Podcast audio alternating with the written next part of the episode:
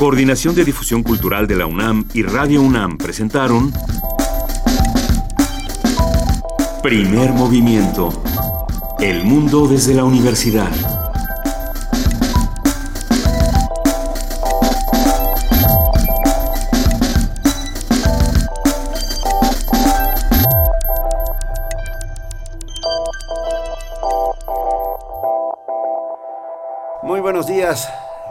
Temprano por la mañana. El año está por terminarse.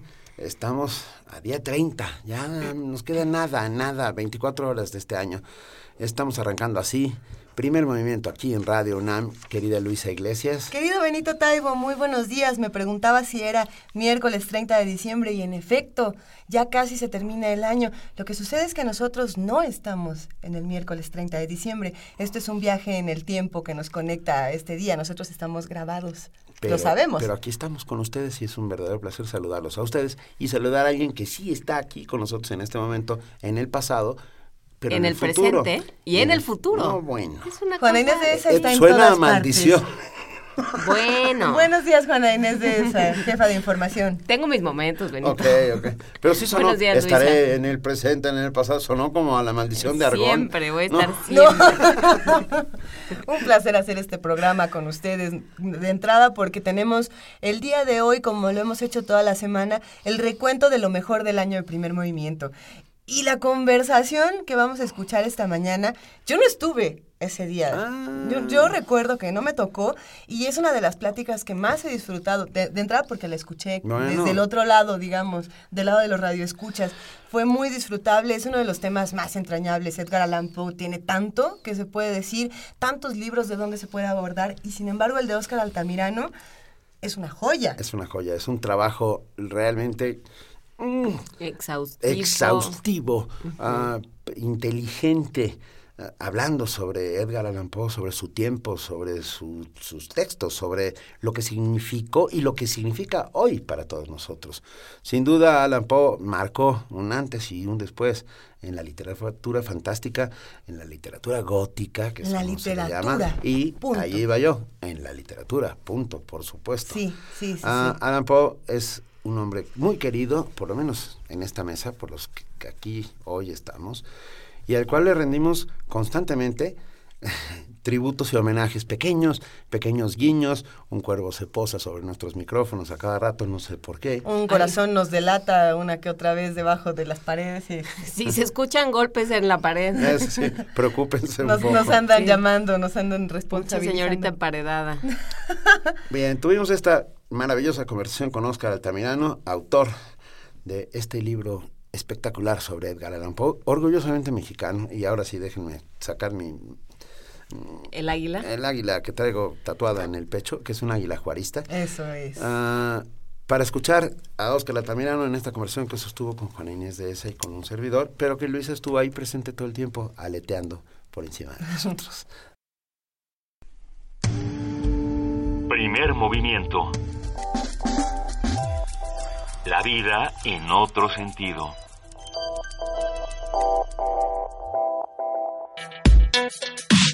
Miércoles de lectura.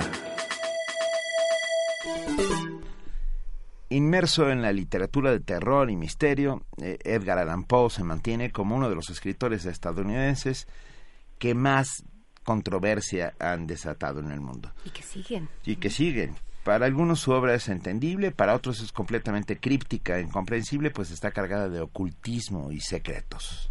A partir de una encrucijada de autores y obras, Óscar Javier Altamirano presenta un estudio de la obra del escritor, crítico y poeta Edgar Allan Poe. Este libro pretende dar una introducción a los nuevos lectores al mundo tan complejo que representan sus poemas y cuentos y al mismo tiempo da un panorama y una nueva interpretación de los relatos a quienes ya los conocen. El libro de Óscar Altamirano se titula Poe, el trauma de una era. A propósito de esta publicación, hablaremos hoy sobre Poe, su poética, la forma en que influyó en su contexto y su contexto influyó en él como un hombre, perdón, como un hombre con, con esa cabeza privilegiada miraba a un mundo que iba transformándose a ojos vista ante su... Privilegiada lo grande. era, un poco macrocefálico ese muchacho. Pues sí, pero, pero y bueno, ojalá yo sea macrocefálico si, si logro contener dentro de mi cabeza todo lo que tenía Poe en la suya. Pero bueno, está con nosotros en la línea el mismísimo Óscar Altamirano, ensayista, crítico, narrador, ha dedicado 10 años al estudio de la obra de Edgar Allan Poe con el apoyo del Fondo Nacional para la Cultura y las Artes y estamos presentando Poe, el trauma de Noera, eh, de editorial Octágono. Muy buenos días, Oscar. ¿Cómo estás? Eh, muy buenos días, Benito. Buenos días, Juana. Y gusto en saludarlos y a todo su auditorio. Estamos encantados ¿eh? con este texto. Muy, muchísimas gracias. Es lo mejor que puede uno escuchar como autor. No, bueno. Cuéntanos, ¿por qué, por qué este texto? ¿Por qué 10 años a Poe? ¿Qué, qué, qué, qué, le debías? ¿Qué te hace, Poe? ¿Qué le debes? Eh, pues mira, pues, pues en realidad es una cosa completamente... Eh, que aparece en la vida como te aparecen los libros, empiezas a leer desde que eres más o menos joven y te gustan eh, y cuando volteas la cara, pues te gustan a lo mejor unos más que otros, pero ya hubo alguno que llamó tu atención y así me pasó a mi compu, ¿no? De pronto eh, ya le tenía yo echado el ojo, pero la realidad es que todo empezó por no saber, por tener dudas, tener interrogantes sobre su vida, sobre su obra, empiezas a investigar, te vas dando cuenta que no hay las respuestas del todo satisfactorias y las buscas.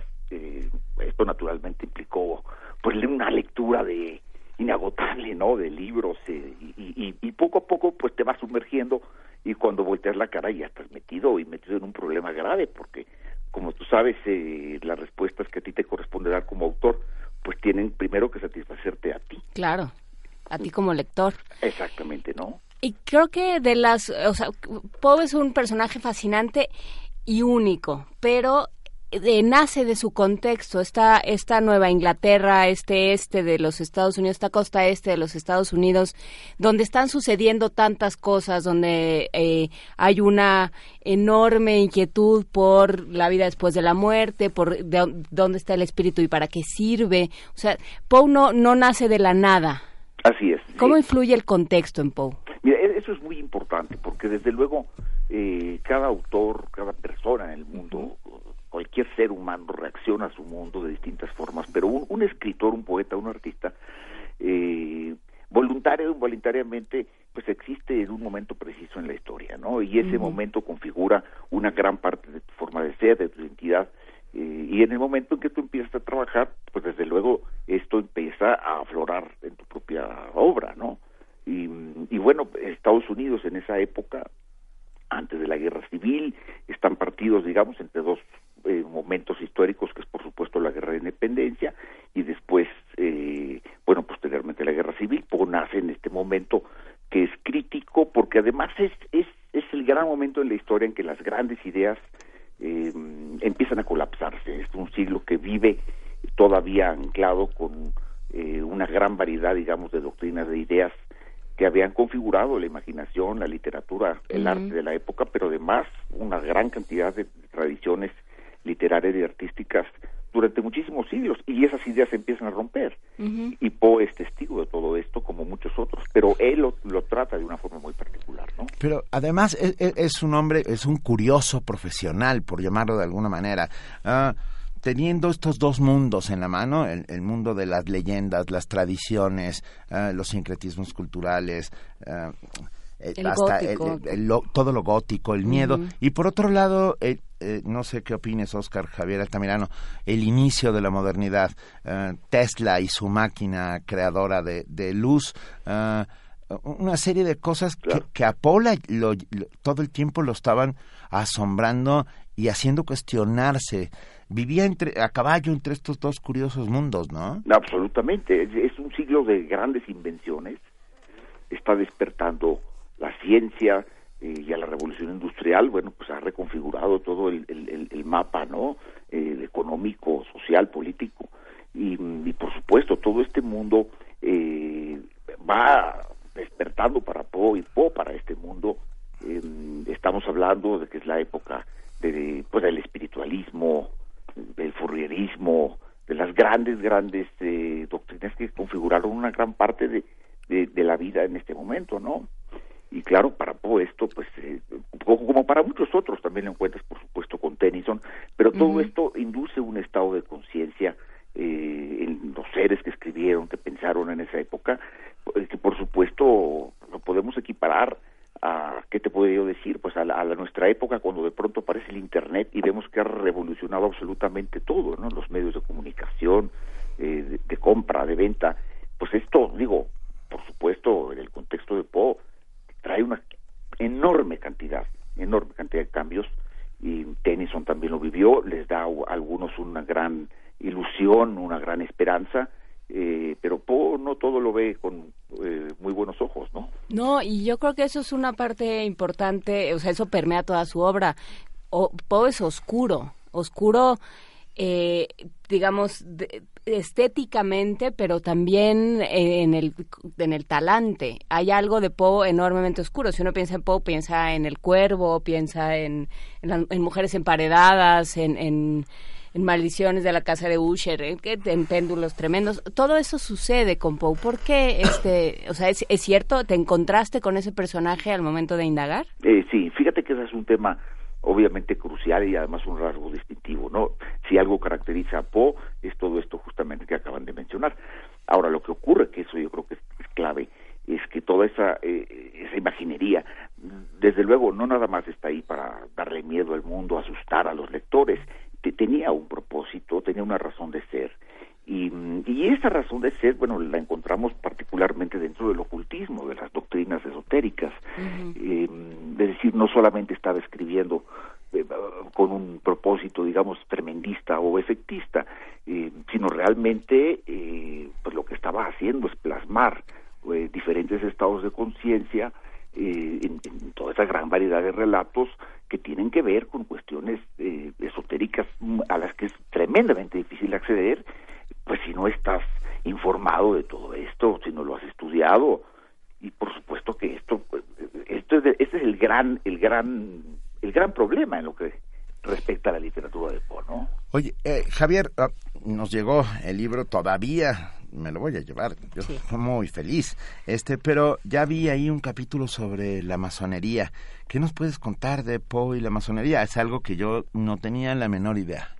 Claro, bueno, mira, esto por supuesto es algo eh, crucial de lo que no se ha hablado mucho, más bien podrías decir que hasta se ha ignorado o en algunos otros casos se ha ocultado no de mala gana o deliberadamente para engañar. Lo que pasa es que eh, todo el contexto de la masonería, yo por supuesto lo he dicho y lo aclaro en mi prólogo, yo no soy iniciado, yo no tengo ningún apego a ningún tipo de doctrina, ni siquiera, ni siquiera tengo una práctica religiosa de ningún tipo.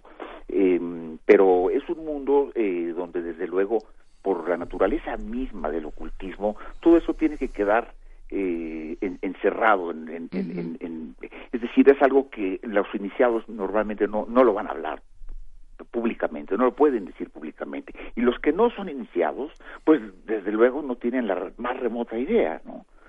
eh, entonces se crea un gran vacío. Y en ese gran vacío, pues quedan la gran cantidad de lectores que quieren leer a Poe y no se dan cuenta que en realidad están hablando de, de, de, de temas, algunos de ellos concretamente masónicos, ¿no? ¿Y hay, hay claves en la literatura de esta, de esta masonería? ¿De, dónde, dónde fuiste tú, digamos, qué, qué cabos fuiste atando, fuiste atando para llegar a esto? Mira, eso fue, este fue es un tema interesante porque yo lo venía sospechando, yo había ya escuchado referencias, eh, por supuesto leído referencias en, en, en, algunos materiales que se han publicado últimamente, particularmente en Estados Unidos, muy chiquitos, comentarios aislados, eh, y sobre todo, fíjate, y esto es bien interesante, una gran cantidad de insinuaciones, de indirectas. Entonces tú te empiezas a dar cuenta que hay una comunidad muy grande, muy, muy grande en Estados Unidos, ¿eh? Eh, que está tocando estos temas, pero de una forma crítica, de tal suerte que los que no han participado de este mundo esotérico no, ni siquiera lo entienden y no lo puedes prácticamente ni oler. Entonces ahí empezó eh, eh para mí esta gran interrogante. Después me doy cuenta que, bueno, algunos académicos han escrito un par de cosas, pero siempre con referencias muy claras, en concreto al, al, barril de Montillado, que es innegable que es una obra eh, eh, finalmente donde un masón del antiguo oficio que castiga a un masón de la nueva orden, de, las, de los nuevos masones que, llegan a Estados Unidos y, se, crea un cisma. Y, y, Poe escribe en El barril de Amontillado sobre ese tema de una forma tan concreta, tan evidente, que no hay forma de refutarlo. Pero sobre eso, pues ya si se escriben, se dicen dos, tres cosas. Eh, el problema es que no nada más es el barril de amontillado, sino que estás hablando de una gran cantidad de relatos donde ocurre lo mismo, pero no es tan explícito. Y ahí es donde se genera esa gran cápsula de vacío. Entonces yo empiezo eh, naturalmente a investigar todo esto de una forma sistemática y, y una vez que esto ocurre tú jalas un hilo o jalas una pieza, empiezan a caer todas las demás en su lugar. Entonces, claro, cuentos como La Máscara de la Muerte Roja, muchos otros, ¿no? El escarabajo de oro. El escarabajo de oro, por supuesto, que también lo tiene. el escarabajo es, un, es un símbolo egipcio que luego pasa Claro. sí, es, que fue el primero que pensé cuando dijeron masones, sí. Claro, claro, y la calavera desde eh, precisamente en ese relato hay una calavera por el que se descuelga un hilito que, que tiene amarrado el escarabajo y es donde va a indicar dónde está el tesoro. Entonces todo esto está transmutado en símbolos es una simbología. Esta calavera, pues también tiene un, un, significado muy preciso en, en, la masonería, ¿no? Sí. Ahora, también hay una parte importante eh, dentro de la masonería que habla de lo liberal. Estamos hablando de una época turbulenta de los Estados Unidos de Norteamérica, ¿no? Si se empezaba a anunciar eh, esa... esa que, venía, que venía... y, ya estaba, yo insisto, el, el, el este de los Estados Unidos eh, estaba, esa parte estaba en ebullición absoluta. Estaban todos preguntándose, ¿y ahora qué hacemos? Concord, Massachusetts era como el, epicentro de una era la, era la parte liberal, era, la, parte, liberal. antiesclavista, era, era, eran los que estaban contra la confederación, contra, contra los sureños, ¿no? Eran los, los que pensaban que el mundo no debía ser un mundo de esclavos, pues. Así es, ah, eso es importantísimo, porque el abolicionismo que se da particularmente en el norte de Estados Unidos eh, por supuesto va a chocar con, con, con, la visión que tienen los sureños.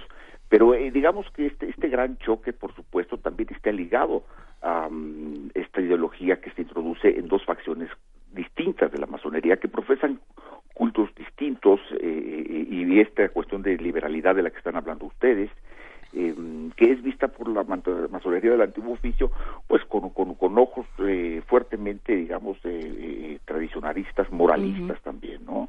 Y, hay un choque, y, y, una gran parte, digamos, de las disputas políticas entre el norte y el sur se están dando en, cuarto, en cuarteles de la, de la masonería. Lo que se está decidiendo es, entre otras cosas, quién va a controlar el destino de la masonería en Estados Unidos. Y esto es importantísimo porque no se, por supuesto, no, se le da la, suficiente importancia, pero pues, esto fue así, es decir, no hay ninguna duda y, y una gran cantidad de políticos eh, gente del Estado pues estaba metida en esto, ¿no? Se mencionan ciertos símbolos masones en, en los billetes. Ahí están. En los billetes de dólar, etcétera. Em, los triángulos, los ojos. Pensando en, en términos estilísticos, eh, Poe crea, si algo puede hacer Poe es crear atmósferas, ¿no? En todos estos textos que, que hemos ido comentando, hay atmósferas muy bien armadas, ¿no? Este, lóbregas, húmedas, ¿no? de tal, creadas de tal manera, con tal maestría que ahí están. ¿Cómo, cómo trabajaste esto? Pensando, por ejemplo, en los, en los, em, en las ilustraciones de Doré que reproducen en el libro. ¿Cómo, cómo se junta, cómo se logra armar la, la, atmósfera de Poe? Mira, ese es un tema fascinante y desde luego esto es uno de las grandes eh, vetas artísticas que descubre Baudelaire para sí mismo y, lo impacta tremendamente. Eh, Poe efectivamente tiene esta enorme, enorme virtud de poder transmutar en imágenes y en escenas eh, literarias toda una amplia gama de situaciones, además de toda índole, ¿no? Eh, ahora, ¿cómo lo logra? Bueno, pues ese es el gran artífice literario. de, realmente, claro que había por ahí influencias muy notorias, podríamos hablar eh, del caso, por ejemplo, de la poesía de Shelley o también de Tennyson particularmente, eh, que es un, poeta que describe con imágenes y pinta con escenas los estados de ánimo.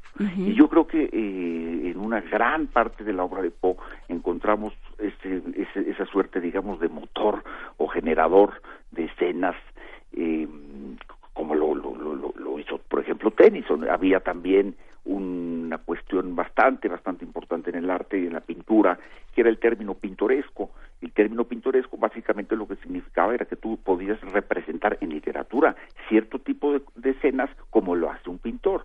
Y claro, naturalmente, cuando esto se, se liga, por ejemplo, a la filosofía del arte de Schelling, que es de una influencia brutal en ese siglo, eh, y particularmente en torno al simbolismo y a, la utilización del símbolo, bueno, pues se, empieza a configurar una nueva forma de hacer la literatura, ¿no?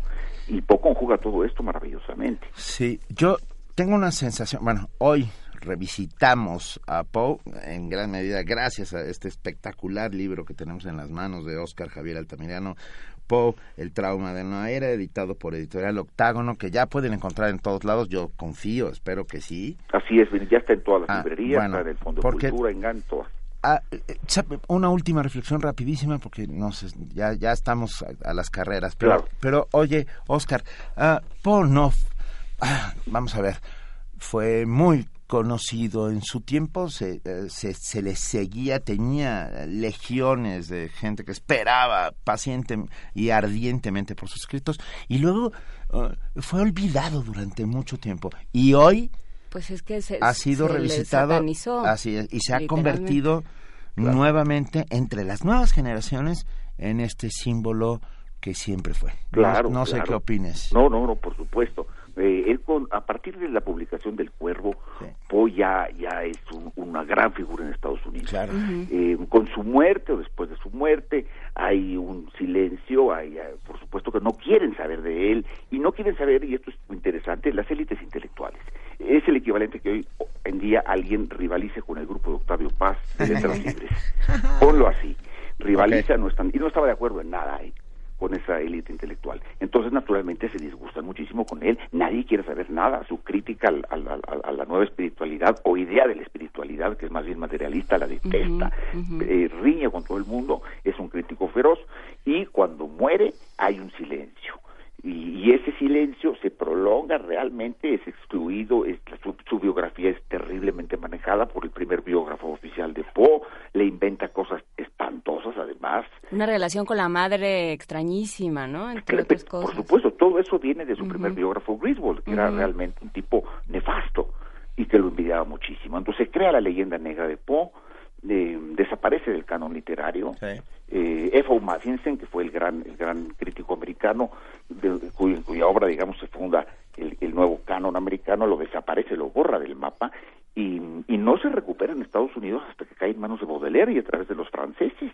O sea, viene de regreso por, por la vía de Europa. Por la vía de Europa, por la vía de Francia concretamente, que dicen, bueno, hemos descubierto una cosa maravillosa y los americanos dicen, pero ¿qué descubrieron? Porque nosotros no entendemos nada. Es que era un poeta maldito nacido en, este, Massachusetts. Exactamente. En Nueva Inglaterra. en Baltimore. Claro, pero lo curioso de esto es que lo maldito no era Poe, es decir, era el mundo que le estaba retratando no era un tipo tan malo, ¿no? No, claro que no, pero ¿alguna versión al español que tú recomiendes de los cuentos? Pues mira, por supuesto que las versiones de Cortázar son fantásticas. Fantásticas. Son muy logradas, eh, muy estilizadas, yo esto lo comento en el libro. Eh, hay un caso particular que, a mí me parece que es el relato de Lidia, es, un, es el cuento favorito de Poe. Mm. Desgraciadamente no sé qué, qué versión utilizó Julio Cortázar en ese cuento, pero no, es, no hay forma de entenderlo, creo yo, en la versión de Cortázar, porque suprime líneas, algunos párrafos, y, convierte a ese héroe de ese relato en, un, hombre inocente y bueno, al menos esa es la impresión que derivas de la lectura, y no es así, ah. ese héroe es siniestro. Entonces, de pronto sí eh, puede ocurrir que la, traducción de Cortázar eh, es un goce estético, pero no necesariamente conserva esta textura de la literatura, de la narrativa de Poe, donde él es notoriamente eh, eh, no estilizado, no eh, elegante, sino mucho más coloquial, en ocasiones burdo. Pues buscaremos entonces una, una versión del GEIA que nos que nos convenza.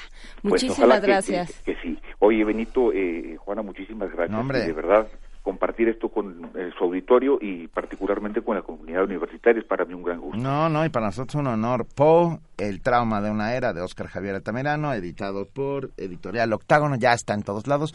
Un favor, en cuanto se presente avísanos, ¿no? Se presenta hoy eh. a las 6.30 de la tarde en el Centro Cultural Elena Garro. Pues bueno, ¿sabes qué? Acérquense porque luego pasamos para que nos lo dediques, ¿no? Por supuesto, mira, me ha hecho el enorme honor de Vicente Quirarte. No, bueno. Braulio Peralta y un amigo historiador que viene de, Nueva York y de Chicago a presentar este libro, pero pues Vicente Quirarte, tú sabes que es un legendario devoto de Poe. Legendario. Una gran eminencia y, pues para mí es un honor. Venga, hoy 6.30 de la tarde en el Centro Cultural Elena Garro, allá en Coyoacán, Poe, El trauma de una era, de Oscar Javier Altamirano, editado por Octágono. Te mandamos un gran abrazo, Oscar, y muchas felicidades. Igualmente para ustedes y en verdad muchísimas gracias. Gracias. Hasta luego. Hasta luego. Primer movimiento. Donde todos rugen, el puma ronronea.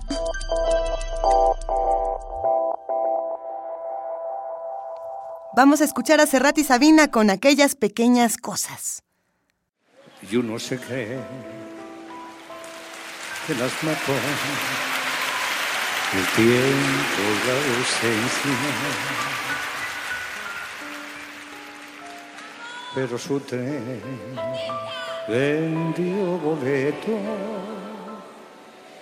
de ida y vuelta. Son aquellas pequeñas cosas que nos dejó un tiempo de rosas en un rincón en un papel o en un cajón.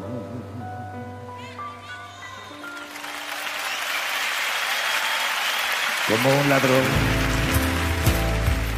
te acechan detrás de la puerta. Te tienen tan a su merced como hojas muertas que el viento arrastra allá o aquí, que te sonríe triste sí, nos hacen que lloremos cuando, cuando nadie nos ve nos hacen que lloremos cuando nadie nos ve.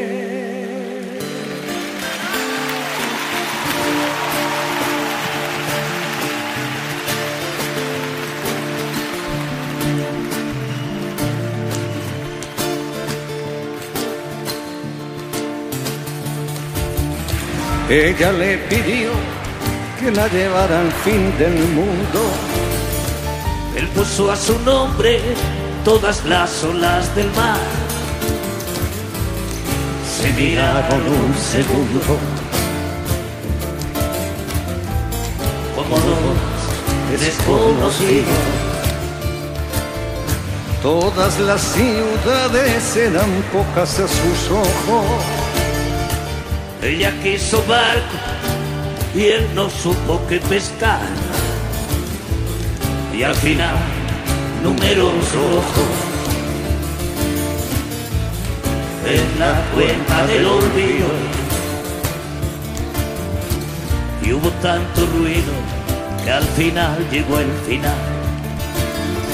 Mucho, mucho ruido, ruido de tijeras ruido de escaleras que se acaban por bajar, mucho, mucho ruido,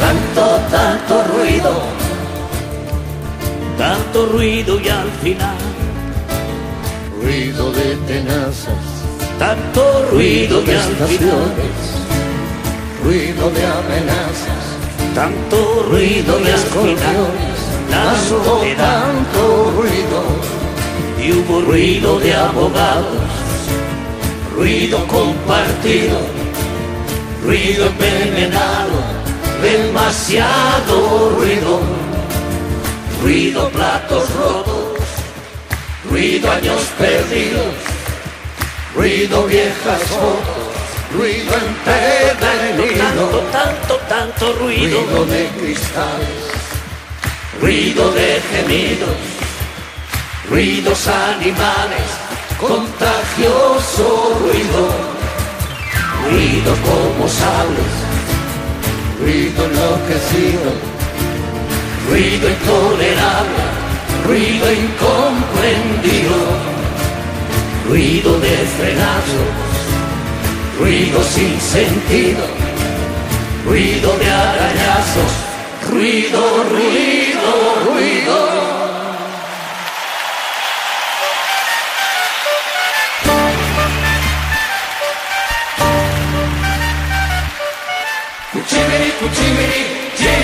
Ay, a mi amigo Blanco Herrera le pagaron su salario y sin pensarlo dos veces salió para malgastarlo. Una semana de juerga y perdió el conocimiento. Como no volvió a su casa, todos lo dieron por muerto. Y no estaba muerto, no, no. Y no estaba muerto, no, no y no estaba muerto, no, no, estaba tomando caña y le de, le y no estaba muerto, no, no, y no estaba muerto, no, no, y no estaba muerto, no, no, cuchibiri, cuchibiri, chibiri, pero al cabo de algunos días, la verde desapareció, se encontraron otro muerto, un muerto muy parecido, le hicieron un gran velorio, le rezaron la novena, le perdonaron sus deudas, sí, lo enterraron con pena.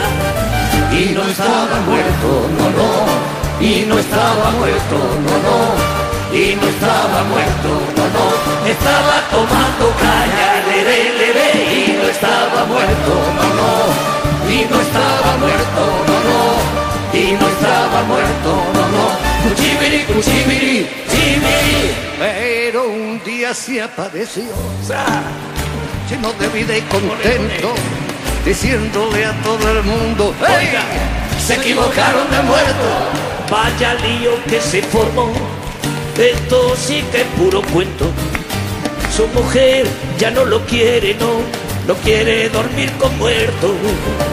Y no estaba muerto, que estaba de parranda estaba muerto, que estaba de parranda.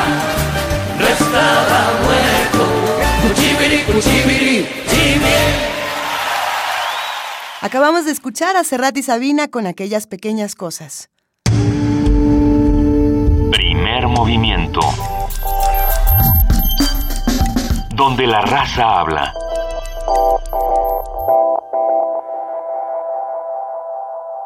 Estamos aquí en primer movimiento invitándolas a que nos llamen, por favor, a que nos escriban, sobre todo porque si nos llaman, pues no les vamos a contestar, ¿verdad? Sí, no, mejor no nos llamen. Mejor no nos llamen, pero escríbanos, estamos en arroba P Movimiento y en diagonal primer movimiento UNAM. Cuéntenos qué es lo que más les gustó de este año, qué temas recuerdan o qué discusiones les gustaron para que también las retransmitamos y para que también los invitemos al podcast. Estamos en www.radionam.unam.mx donde pueden encontrar los episodios de primer movimiento desde el 4 de agosto hasta nuestros días. Exactamente, y pueden encontrar también todas las participaciones de Angélica Klen y de la Dirección General de Danza de la UNAM que todos los jueves, no, todos los miércoles, ¿o todos los miércoles, todos los miércoles vino a decirnos que la danza es un derecho de todos y vino a contarnos una una partecita más de la historia de la práctica y del trabajo de los bailarines.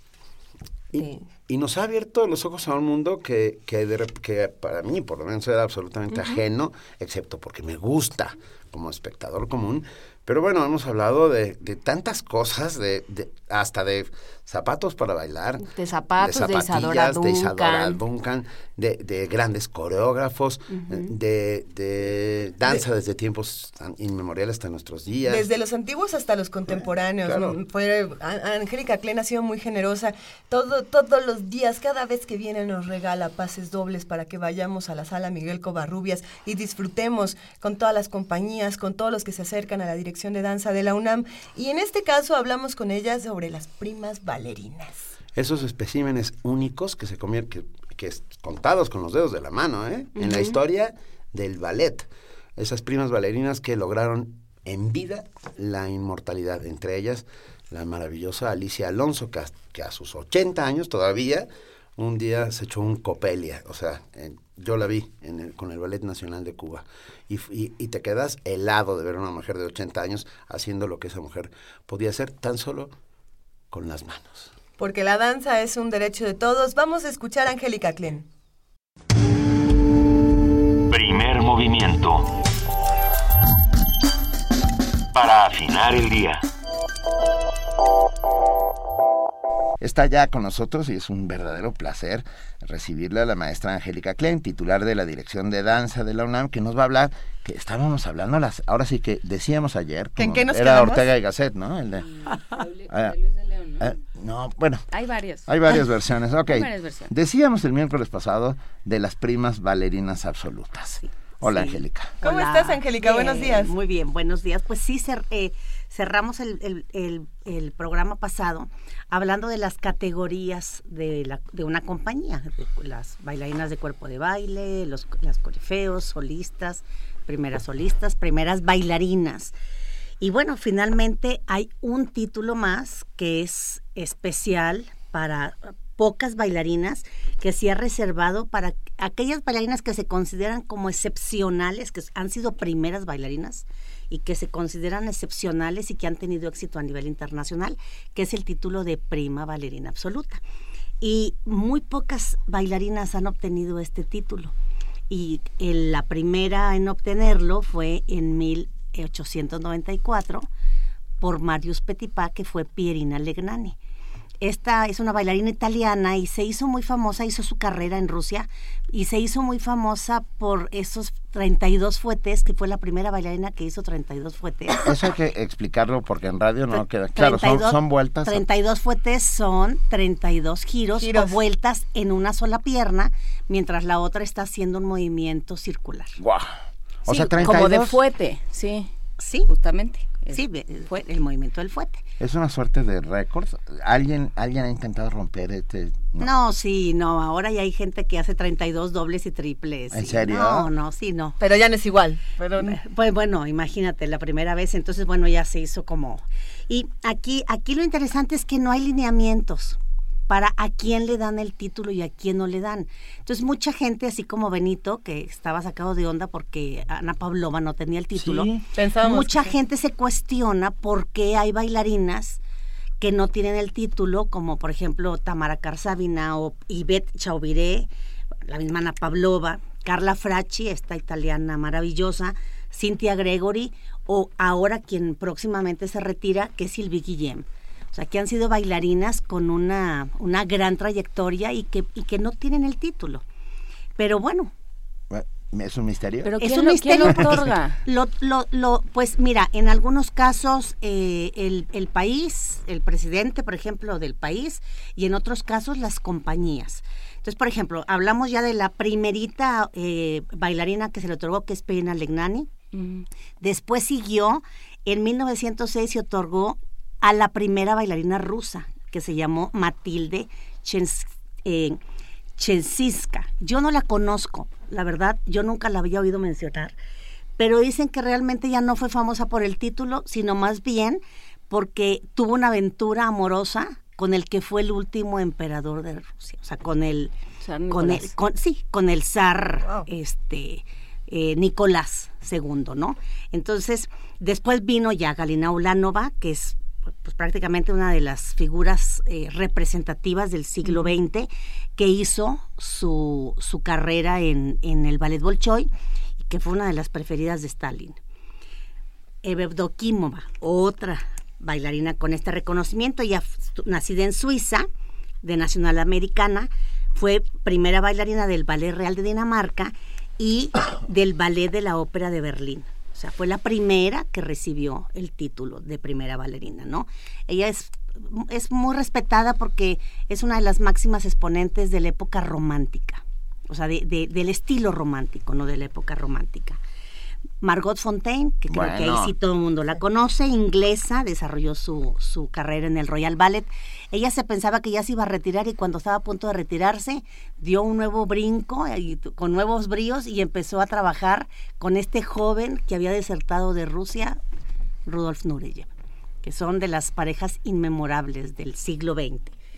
Y Alicia Markova, otra bailarina también muy representativa inglesa, que este, famosa por su trabajo especialmente en Inglaterra y eh, a los 14 años ya formaba parte de estos famosos rus, eh, ballets rusos de Diaghilev. Y este, ella fue de las que ha muerto eh, con más años, tenía 94 años en el 2004 que falleció. Les hablé recientemente, ahora en mayo, también de Maya Plicheskaya, Sí. que bueno, ella es una de las leyendas de la danza clásica y no sé si recuerdan que le gustó mucho a Luisa, que decíamos que era conocida como la reina del aire, ¿no? Por sus saltos. Está bellísimo eso. Sí. Y la última prima bailarina absoluta, que ya no está viva, se llama Phyllis Spira, que es una sudafricana, y precisamente ella le llamaban la joven Markova, y quien le dio el título fue el presidente de Sudáfrica Mira. en 1984. Bailó solamente cuatro años después de que le dieron el título por una lesión.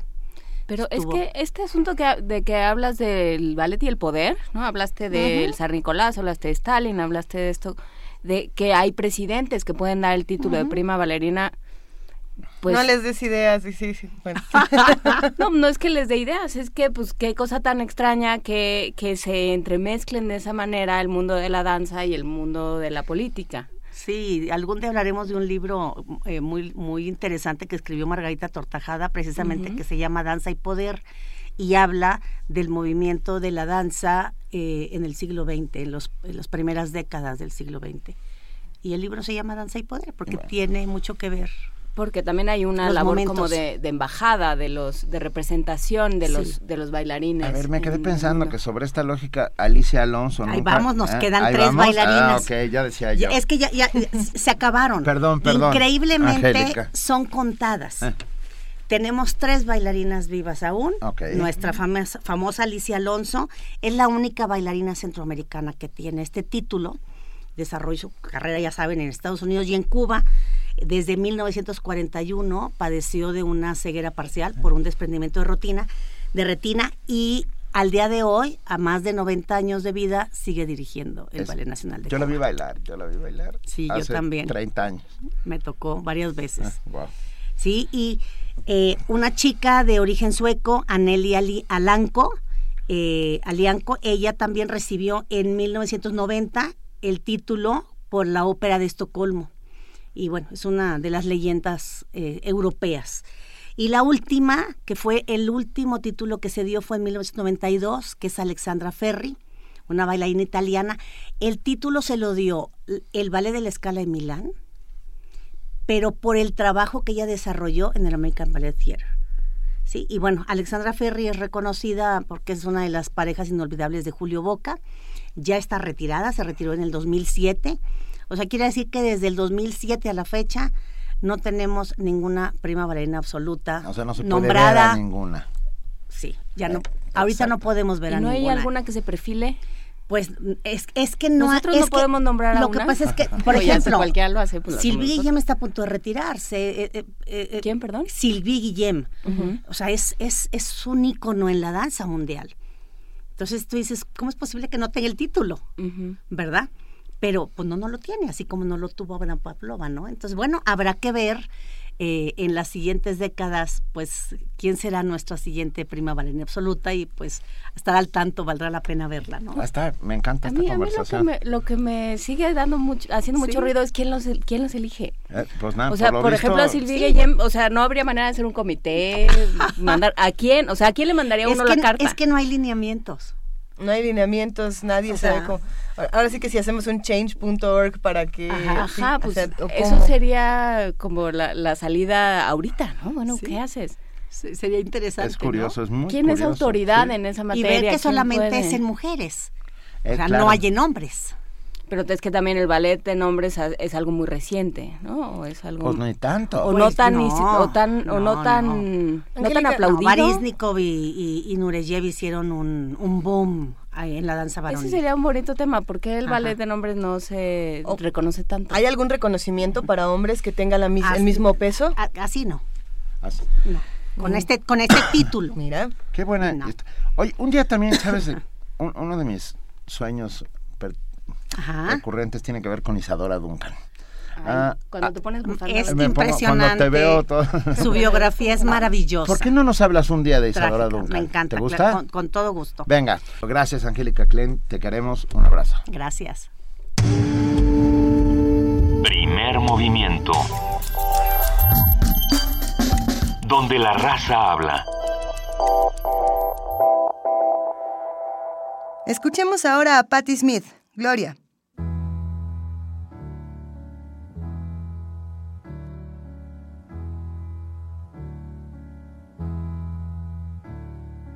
Jesus died for somebody's sins, but not mine.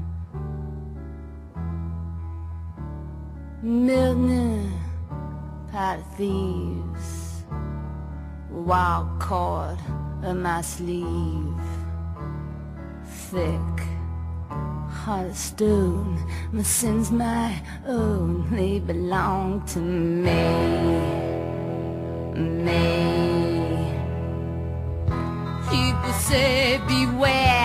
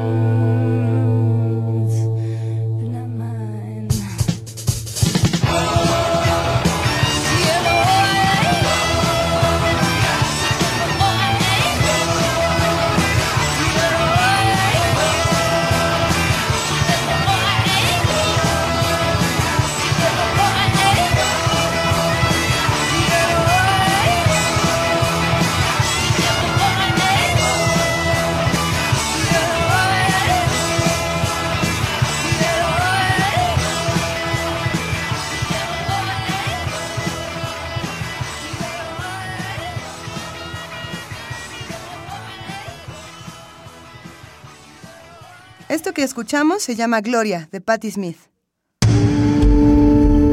Primer movimiento. Donde la raza habla.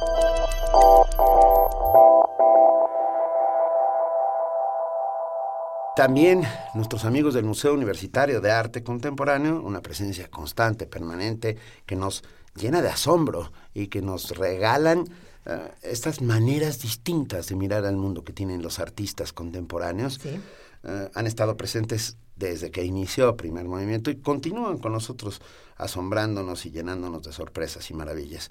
En este caso, eh, Patricia Sloan, una de las curadoras del Museo Universitario de Arte Contemporáneo, nos habló sobre un fenómeno muy curioso, la bienalización, que es una palabra que suena rara, pero que tiene un significado que ustedes descubrirán en unos instantes. Patricia, Patricia Sloan viajó mucho, fue a diferentes bienales, nos habló de cómo se vive el arte desde distintos países, de la importancia de una bienal, que no es nada más, este, mira, te pongo unas cositas enfrente y disfrutas No, tus cuadros, y de ¿no? cómo se cura una bienal. De cómo se cura una bienal y de cómo se asoma uno al arte en, eh, en lugares donde no, no existe tanto esta, esta posibilidad de mostrarlo, no, no existe la, la infraestructura y sí, en, en la conversación que van a escuchar a continuación, verán que hay una fuerte... eh, hay una, un- una cantidad importante de tiempo y una fuerte influencia de lo que pasa en África. La- ¿Por qué la Bienal en Sudáfrica? ¿Por qué, eh, por qué se abren de pronto espacios que no estaban abiertos para el arte y lo que eso implica y lo que eso enseña también? Vamos a escuchar a Patricia Sloan del Museo Universitario de Arte Contemporáneo. Primer movimiento. Escucha la vida con otro sentido. Creo que es momento de que platiquemos con Patricia Sloan, curadora adjunta para asuntos internacionales de la Dirección General de Artes Visuales del MUAC. Eh, muy buenos días, Patricia. Gracias por acompañarnos aquí en el estudio. Hola, buenos días. Este, gracias a ustedes No, un por placer. abrir este espacio para platicar sobre arte. Venga. Eso. Que espero que esos niños que no quieren ir a la escuela se interesen cuando menos en el arte. Sí, por supuesto. Uy, el arte Si es vas a la escuela, sí puedes acabar siendo artista. También. Eso ejemplo, curador, Por ejemplo, curador. o- ¿eh?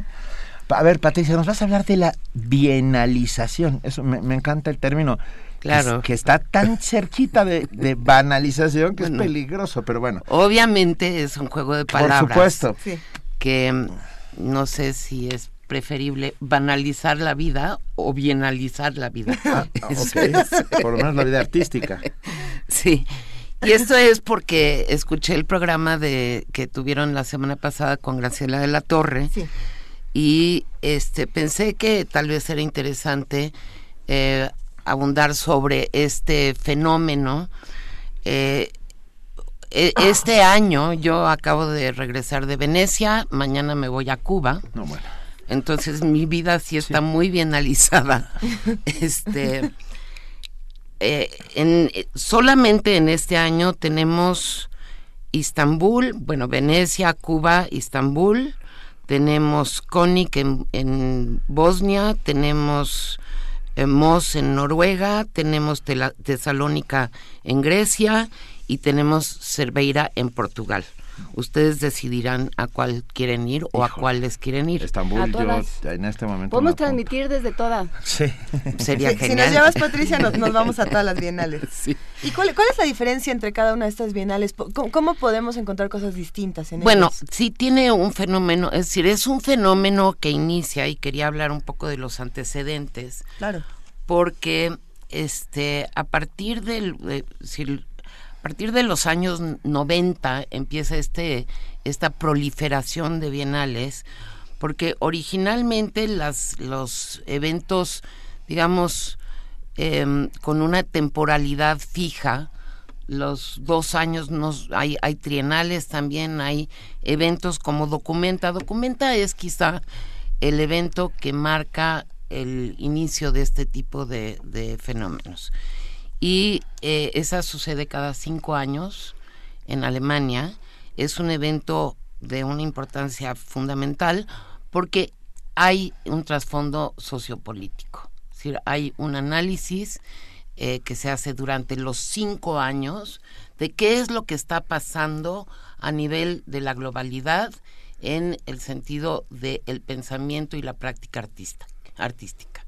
Entonces, no es, no es, no es como una feria, vaya, no son No. ferias, Claro. sino que son eh, eventos que tienen un trasfondo político muy fuerte y que eh, han, han ah, contribuido a la globalización del arte y han contribuido mucho a este intercambio.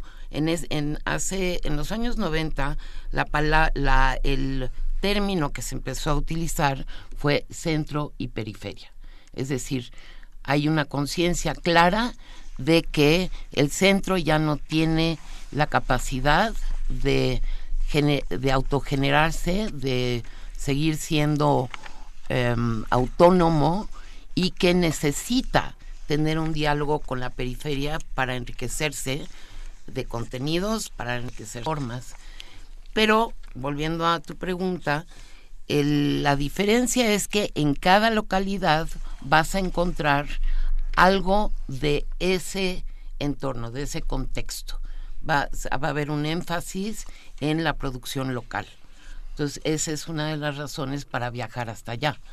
Obviamente, La labor de, de los curadores entonces es importantísima, el diálogo que se tiene que generar entre un curador, todos los artistas y todas las obras. Sí, que a eso era, yo, yo iba a ir a eso, Luisa, con, con lo del centro y la periferia, por a esto que nos decía eh, la semana pasada Graciela de la Torre sobre que ahorita la Bienal de Venecia la está curando alguien de África, de Sudáfrica, ¿es sí, posible? es, es un curador que se llama Okui Endeisor. Eh, Okui ha sido un gran actor a, a nivel del, del mainstream, del, de Ujú. las, del centro, Ajá. durante muchos años. Es una persona que tiene una gran inteligencia y supo infiltrarse desde el principio en, el, en el centro. Eh, y él fue el segundo curador de la Bienal de Johannesburgo, que también mencionó Graciela, y que para mí fue, sí, ahí sí fuimos pioneros, este, Guillermo Santamarina y yo, nos lanzamos para allá, eh, porque Guillermo encontró en el cajón de un funcionario público de la época la invitación a esta bienal, que es una bienal que cambió el mundo, porque Nelson Mandela, al momento de entrar en el poder, se dio cuenta de que necesitaba a la comunidad cultural y artística para respaldar su gobierno y lo que hizo fue convocar una bienal en donde por primera vez nos mezclamos los de el norte y el sur, lo que ahora se llama el sur global. Y blancos y negros. Y blancos y Y negros. es que es que es todavía más importante Sí, para sí, sí, no. fines fue fundamental, fue, por supuesto. fue un acto fundacional. Eh. Y la segunda bienal ya fue curada por, bueno, segunda y última, porque suspendieron, fue curada por Okui, que se ha mantenido como una de las figuras clave de la transformación del mundo del arte, de esa cosa que llamamos em, de manera un poco irónica la bienalización. Eh, claro que esto ha evolucionado, estamos hablando de un periodo de 20, 25 años, en donde esto ha ido increciendo. Cada vez hay más bienales. Ahora, ahora ya hay una em, asociación internacional de bienales que comprende em, 60 representantes de 21, 21 bienales y trienales, pero eso es, es nada, debo ha de haber ahorita alrededor de unas 40 bienales que suceden. Muchísimas Pat- gracias, Patricia. Bueno, espero que haya sido de su, Sí, de su interés. bueno. Seguimos. Tenemos que seguir hablando de Sí, esto. es un tema interminable. Patricia Sloan, nombre, curadora adjunta para asuntos internacionales de la Dirección General de Artes Visuales y el Museo Universitario de Arte Contemporáneo. Te abrazamos. Yo también. Primer movimiento. Donde todos rugen, el puma ronronea. Vamos a escuchar ahora Compay Segundo, sabroso.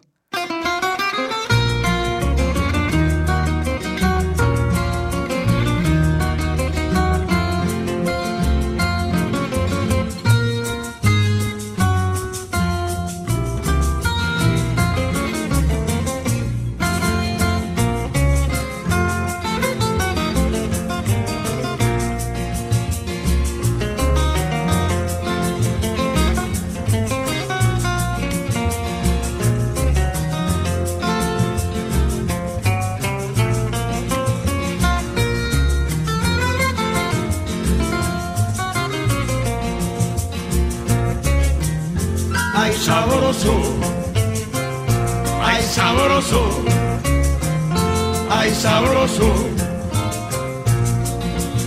El día que no me quieras, me lo dices rapidito. El día que no me quieras, me lo dices rapidito. Porque no quiero tener la cabeza de ese animalito. Ay sabroso, ay sabroso, ay sabroso. La franqueza vale mucho y la mentira muy poco. La franqueza vale mucho y la mentira muy poco. Si coges un mal camino, este hombre se vuelve loco. Ay sabroso, ay sabroso, ay sabroso. Más vale mi cariñito, que olvides que todo es gozo. Más vale mi cariñito, que olvides que esto no es gozo. Y cuando estemos bailando, tú me dirás que es sabroso. Ay sabroso, ay sabroso, ay sabroso, ay sabroso. Ay sabroso, ay sabroso.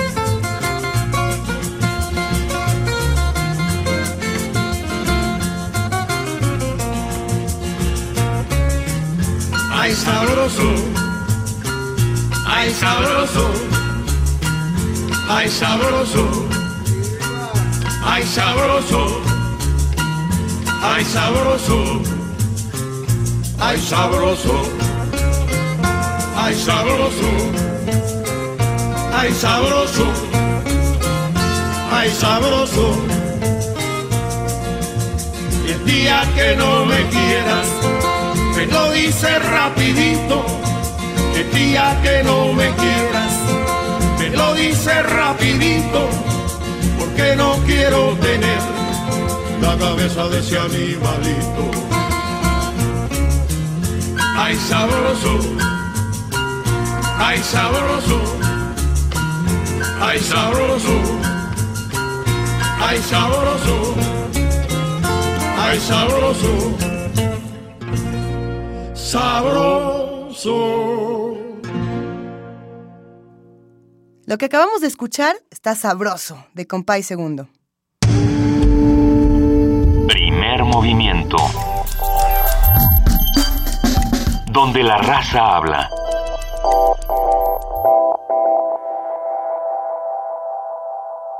Si están disfrutando este miércoles 30 de diciembre esta transmisión, por favor, escríbanos. Estamos en arroba P Movimiento y en diagonal Primer Movimiento UNAM. Queremos leerlos, queremos saber qué, qué está pasando con ustedes. ¿Están de vacaciones o no? Eh, ¿Saben dónde estamos nosotros? Ah, nuestra voz está aquí. Nosotros estamos, este... ¿Dónde estamos, Benito? ¿Dónde De- andamos hoy? Descansando un poco, mirando, leyendo sobre todo. ¿Seguimos en la playa o ya nos fuimos a otro lado? No, seguimos en la playa. Ah, bueno. Seguimos en la playa. La playa es ese, re- ese remanso en el cual los libros ah, se convierten en, en seres alados y maravillosos que te transportan a otros mundos. Yo, es el lugar que más disfruto, la verdad, de todo el año, para leer todo eso que voy acumulando y que leo, pero eh, dejo guardados esas joyas. Eh, digo, este para la playa y voy haciendo mi ¿Qué, guardadito. qué libros se para- llevaron a la playa este año? Cuéntenos. Yo tengo una pila de libros Todos en este los momento libros. en mi Es que además ya tiene uno su pila de todo el año y luego viene esa, esa Guadalajara, crisis Guadalajara. espantosa que Oh, es sí. Guadalajara, de donde uno regresa Con libros saliéndole de las orejas. Yo a la playa me quiero llevar un libro del que hablamos en este programa, El Traslado. Ah, mira. un libro que ayuda. Interesantísimo. El autor es Enrique Díaz Álvarez. Y creo que vale muchísimo la pena por el encuentro del otro, en uno mismo, en el arte, en la cultura, y, y no está mal para leerlo en la playa No, y perfecto. hacer un mapa nuevo pensar, de lecturas. Porque es un, es un libro, es un, eh, es un ensayo que está lleno de ideas, es un, es un ensayo fragmentado, ¿no? Porque tiene... muy fragmentado, pero que al mismo tiempo corre como corre una conversación, donde vas brincando de un tema a otro, donde vas estableciendo una reflexión que dejas eh, ahí en un ratito y que luego regreses a ella. Así está hecho este ensayo, el traslado, entonces sí es como para sentarse, tomarse un ratito y, y dedicarle tiempo y dedicarle atención. Pero bueno, vamos ensayo. a nuestra siguiente participación, que la recordamos con inmenso cariño. Una, ¿Por qué estorban los periodistas? Una plática ¿Y, fuerte. ¿Y por qué son necesarios los periodistas para las sociedades contemporáneas? ¿Y por qué son molestos para el poder? ¿Y por qué... ¿O a quién son están molestando? ¿Y por qué son imprescindibles para poder entender nuestro tiempo? Marcela Turati nos habló sobre por qué estorban los periodistas y con mucho gusto los dejamos para todos ustedes. Nota Nacional. Tres periodistas mexicanos han sido asesinados este año, de acuerdo con el Comité para la Protección de los Periodistas. Por otra parte, datos de la Clasificación Mundial de la Libertad de Prensa de Reporteros Sin Fronteras señalan que México ocupa el lugar 148 de 180, en donde el número uno, Finlandia, es el país con mayor libertad de expresión. La posición de México se debe a que en la última década han sido asesinados más de 80 periodistas y 17 han desaparecido. Recientemente se dio a conocer el caso del fotoperiodista Rubén Espinosa, quien fue asesinado con otras cuatro personas ejecutados en la colonia Narvarte de la Ciudad de México. El fotógrafo había huido de Veracruz después de ser amenazado y había decidido vivir en el Distrito Federal, bueno, todavía no lo había decidido, estaba en eso, con el fin de desempeñar su trabajo libremente. No obstante, el 2 de agosto su nombre se sumó a los de Filadelfo Sánchez Sarmiento, Armando Saldaña Morales y José Moisés Sánchez Cerezo en la lista de periodistas mexicanos asesinados durante 2015. A propósito de esta gravísima situación que estamos viviendo hoy en el país y, y de los ataques al periodismo, hoy tendremos una conversación sobre el papel del periodista, lo que aporta a la sociedad y la gravedad de impedirle realizar su labor. Para ello, contamos con la participación de Marcela Turati, reportera, colaboradora de la revista Proceso y fundadora de Periodistas de a pie, a la cual le agradecemos inmensamente que esté esta mañana en primer movimiento. Marcela, buenos Muy días. buenos días, muchas gracias. No, Gracias, a, ti. Marcela. Cuéntanos, eh, ¿para qué sirven los periodistas? ¿Por qué esta labor es importante? Bueno, eh, en primer lugar, eh, los periodistas somos eh, como el medidor, ¿no? Como los que estamos eh, reflejando, visibilizando lo que le pasa a la gente. Es, es la, eh, los ojos, los oídos, la boca de la sociedad. Y si se calla al periodista, si a un periodista se le tiene amenazado, es que también se, se toda la sociedad está en riesgo. Eh, donde no hay prensa, donde la prensa no es libre, eh, generalmente en ese lugar está ganando la muerte. Y lo vemos, por ejemplo, en Tamaulipas. Yo siempre pongo el ejemplo de eh, el capítulo de las fosas que se encontraron en 2011, que eh, pues que muchos autobuses de pasajeros fueron detenidos y la gente fue asesinada, ¿no? En San Fernando y que nadie dijo nada, eh, porque allá la prensa no podía decir nada y en ese lugar estaba ganando la muerte. eh, cuando los periodistas llegamos allá, la gente nos decía, periodistas, ¿ya para qué vienen? ¿no? Lo dijimos muchísimas veces, pero parecía que hablábamos desde abajo del mar, nadie nos escuchó. Entonces, el papel de la prensa es fundamental. ¿Nos está ganando la muerte en México, Marcela Turati? Pues en algunas zonas sí, hay muchas zonas del silencio. eh, Yo creo, eh, y este es el gran riesgo, ¿no? Con todos estos crímenes y más con este crimen que es eh, diferente a muchos, bueno, más bien que marca una diferencia eh, y que rompe ciertas barreras.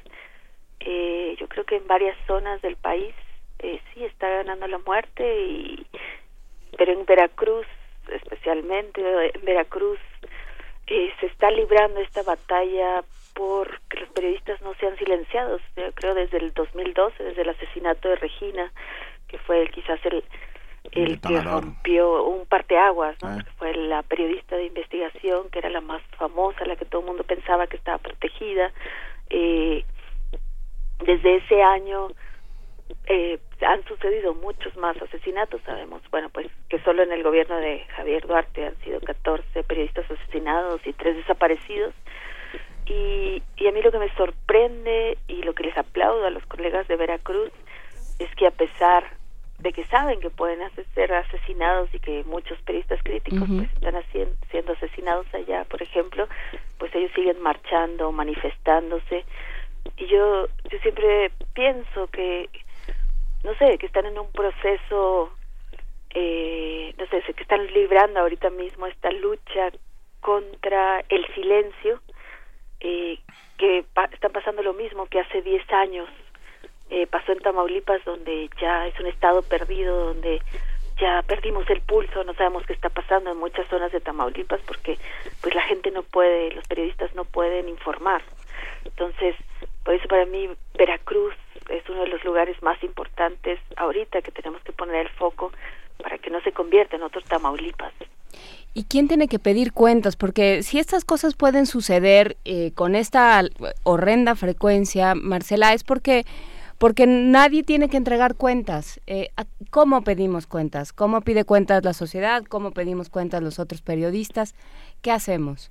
Pues em, eh, el caso y lo más grave, quizás de una de las cosas más graves eh, que ocurren en México es que la gente eh, no siente como suya la prensa, ¿no? Es como que la gente ca- cada vez que hay un crimen contra un periodista, pues no siente que deba marchar. Eso es algo, no sé, cuando uno ve las fotos, quizás en otros lugares, en otros países, cuando le hacen algo a un periodista y que muchas veces pues la sociedad entera sale y dice no me toquen a mis periodistas, nosotros vemos que en México no es así. Entonces, nos llama la atención, pero bueno, también entendemos, mu- muchas veces la gente no siente que la prensa sea su aliada en México, ¿no? Eh, principalmente quizás eh, las, eh, pues por la imagen que tienen de que la prensa está vendida, está aliada con el poder, que no está aliada con los ciudadanos. Eh, en eso tenemos pues responsabilidad también eh, grande y también bueno por esta relación perversa entre la prensa y el poder y todo a través de contratos publicitarios, ¿no? Pero es un puente que se tiene que construir de alguna manera, eh, no sé, estos días que estábamos acompañando, bueno, el, el velorio eh, de Rubén Espinosa, el fotoreportero asesinado, eh, me llamó la atención una anécdota que contaba alguien que decía que en una manifestación en Veracruz, eh, una, él empezó a cubrir y a tomar fotos y una señora le dice, prensa vendida, váyanse, lárguense, ¿no? Y justo esa señora tenía amplificada en un cartel justamente una foto que Rubén había tomado, ¿no? Una foto que ella usaba para protestar. Y entonces, pues, que, que a él le dio risa eh, y decía, pues, señora, esa es mi foto, ¿no? Mi foto ustedes no tendrían ni, no sé, como su emblema. No tendría ojos, Este, sí.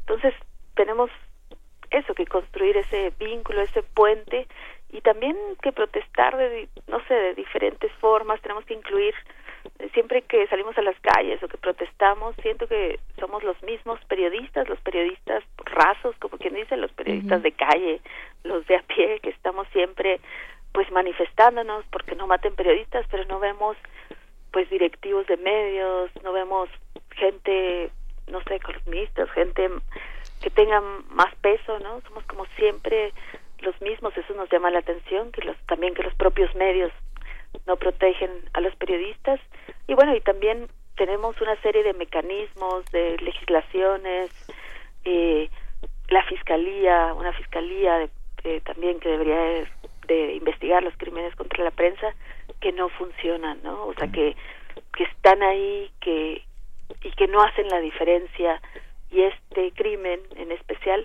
nos sacude también por eso, ¿no? Nos sacude por muchas razones, nos sacude pues porque Rubén era un reportero que se vino al DF pensando que el DF era una ciudad segura donde podía estar bien, donde podía estar protegido, que pensaba que la marca para las cuales trabajaba, como la revista Proceso y Cuarto Oscuro, iban a ser como un escudo para él, que no lo iban a tocar, pues porque trabajaba para esos medios, que pensaba que haciendo público su caso, yendo a medios, eh, tocó las puertas de todas las organizaciones internacionales de defensa de la libertad de expresión y el gobierno conocía su caso sabiendo que pensaba que eso lo iba a proteger, ¿no? Y y bueno, y ahora pues estamos lamentando que no. Y principalmente lo que nos preocupa también otra cosa que se rompió con este crimen y otra otra cosa que nos hace sentirnos preocupados y más en Veracruz es que decían es que él no cubre no cubría narcotráfico ni violencia no era un periodista policíaco que son los que siempre están en riesgo sino cubría cosas generales no entonces pensaban que era por su papel en solidaridad con la libertad de prensa y todas las manifestaciones que se hacían para que no mataran periodistas que esa pudo haber sido la razón su compromiso no con eh, entonces pero bueno lo, lo que nos parece muy muy preocupante y la señal que pues que se tiene ahorita es pues que el DF dejó de ser esa ciudad refugio eh, para periodistas y que se rompió esa frontera o ese cinturón de seguridad que se tenía y que tienen muchos periodistas desplazados que viven acá en el DF y que vienen aquí a refugiarse. Sí. Oye, Marcela, ah, lo que pasa es que hay de periodistas a comillas periodistas. Y perdón, pero necesito hacer esta distinción. Quiero decir, al día siguiente del el de la ejecución, no la podemos llamar de otra manera, de la ejecución de Rubén Espinosa y de estas cuatro mujeres en este departamento en la colonia Narvarte, ah, a- algunos medios, de- de una manera muy vil, muy rastrera, lo que hicieron fue eh, cumplir su labor de gacetilleros, de gacetilleros de tercera. ah, Reproducir el da- boletín. Pero no solo reproducir el boletín, sino ah, de- inferir, ¿no? Y, y esta ah, y esta inferencia provoca a mí me provoca un odio profundo. O sea, decir, si había un departamento y había cinco personas toda la noche, quiere decir que algo raro estaba pasando. Es si que- había una colombiana, debería haber narcos. Sí, o sea, ¿me entiendes? Y, y estas inferencias provocan un desánimo absoluto. En vez de contar, ¿no? Están ya, claro, desdiciéndose poco a poco de todo, pero desdecirse es demasiado tarde. Lo de la colombiana es, ¿Eh? es tremendo porque, Es tremendo. como me decía un amigo, menos mal que no había un musulmán, porque entonces ya es Al Qaeda. Claro. Es- Claro. Entonces, Pues sí, esa esa parte, hijo, es que se- así juegan los mecanismos de la impunidad y Claro. así comienzan, ¿no? Comienzan primero poniendo la duda en el- la persona asesinada, en el golpeado, en el amenazado. Eso ha sido estos estos todos estos años ha sido así. Si te amenazaron en algo andabas, Claro. si te amenazaron o si te, si fuiste asesinado o fuiste culpable de tu muerte, ¿no? Entonces siempre se busca el, el la culpa a la víctima eh, y y eso no abona y es no sé en vez de exigir ok puede haber varios factores por el que hayas haya pasado este crimen pero eh, no es casual no o sea tienes demasiados incidentes de seguridad detrás el, este Rubén nos decía que él estaba siendo seguido en el Distrito Federal a mí me dijo que dos veces vio que lo estaban siguiendo y que dos veces llegaron personas desconocidas y le decían, tú eres el periodista desplazado. Tú eres, o sea, en una cafetería, en lugares que, que, que él pues no sabía y que se asustaba mucho, ¿no? Este, entonces, en vez de exigir, que es lo primero que tenemos que hacer, eh, eh, en vez de exigir que, que investiguen la línea periodística como una de las líneas primarias ¿no? de este asesinato, de inmediato muchos medios sí empiezan a jugar el juego eh, del gobierno. que es, Perverso pues, completamente. es una casualidad y seguramente en algo estaba y seguramente estaban fumando algo y hubo una fiesta y la fiesta duró muchísimo y, y, Y los asesinos estaban con ellos. piden que se investigue su labor profesional como causa de la muerte. Cuando hay una epidemia de asesinatos Bueno, estúpida en Veracruz, Claro. o sea, cuando es algo aberrante, cuando, a ver, yo también lo que decían es que se rompió el cinturón, es que iban a venir a DF, bueno, eh, el caso de Jorge Carrasco en la revista Proceso, que él tiene medidas de seguridad, él ha denunciado que después del asesinato de Regina recibió un aviso de los mismos gente, eh, funcionarios, de alguien eh, del gobierno de Veracruz diciéndole van a ir por ti al DF, hay una orden de que te levanten. Entonces no iba a ser la primera vez, por eso me llama la atención, o sea, que de inmediato digan que es una fábula decir o pensar, pues que pudo haber sido por su labor como fotoreportero cuando era un reportero tan odiado por el gobierno eh, Bueno, de Veracruz. Y bueno, Javier Duarte regañando a los periodistas veracruzanos y regañándonos a todos, ¿no? A to- Y no nomás eso, Es- es recibiendo una premios, vergüenza. que para mí ese fue el colmo, o sea, cuando le pidió a los periódicos aliados que lo premiaran eh, como por su labor en la defensa de la libertad de expresión y una asociación de eh, varios dueños de periódicos le dieron eh, esa distinción y ese premio que él, bueno, que supongo que les pidió, no sé si le salió de oficio y ellos lo hicieron porque les pensaron O le que salió él era caro. un paladín de, no sé, de la libertad de expresión, pero esa, híjole, ese- también esa imagen nos pareció lo más burdo y absurdo que, que, que hay y lo más cínico también, porque en ese momento, no sé, fue el año que mataron a Regina, al mes mataron a los tres, a tres fotógrafos y a, eh, la- una chica que trabajaba en la administración de otro, lo, ese año, bueno, salieron, tuvimos que recibir y, y, eh, a muchos periodistas desplazados y hay muchos periodistas desplazados en Veracruz, aquí en el DF, nada más que los casos no se hacen públicos, pues por seguridad o tal, pero hay 37 periodistas desplazados, por lo menos registrados, que han tenido que salir o irse a vivir a otros países eh, y que son de Veracruz y es muy grave que además de todo eh, cada vez que hay un cuestionamiento va y se toma selfies con los reporteros y de algunas zonas y sube él sonriendo eh, con las fotos así con no sé va y hace esas declaraciones que muy chistositas que quiso hacer de cuídense porque a los que alga- alga- andan en algo malo les pasa eso y luego me echan a mí la culpa este entonces no sé es, es algo muy tan cínico y tan sucio y también lo que me da coraje es que pues creo que de su mismo partido nada no le ponen un alto no o sea nadie le ha dicho no sé o sea hay cosas tan absurdas por ejemplo como la pelea esa es una de las cosas que puso en riesgo a Rubén pues que los reporteros querían resignificar la Plaza Lerdo y le pusieron una placa que decía Plaza Regina Martínez porque para ellos es no sé era, eh, esa placa se tenía que quedar y ahí van en la noche y se las quitan y luego vuelven los reporteros y ponen otra plaquita y van y se las quitan y los empiezan a amenazar, les toman fotos en cada marcha.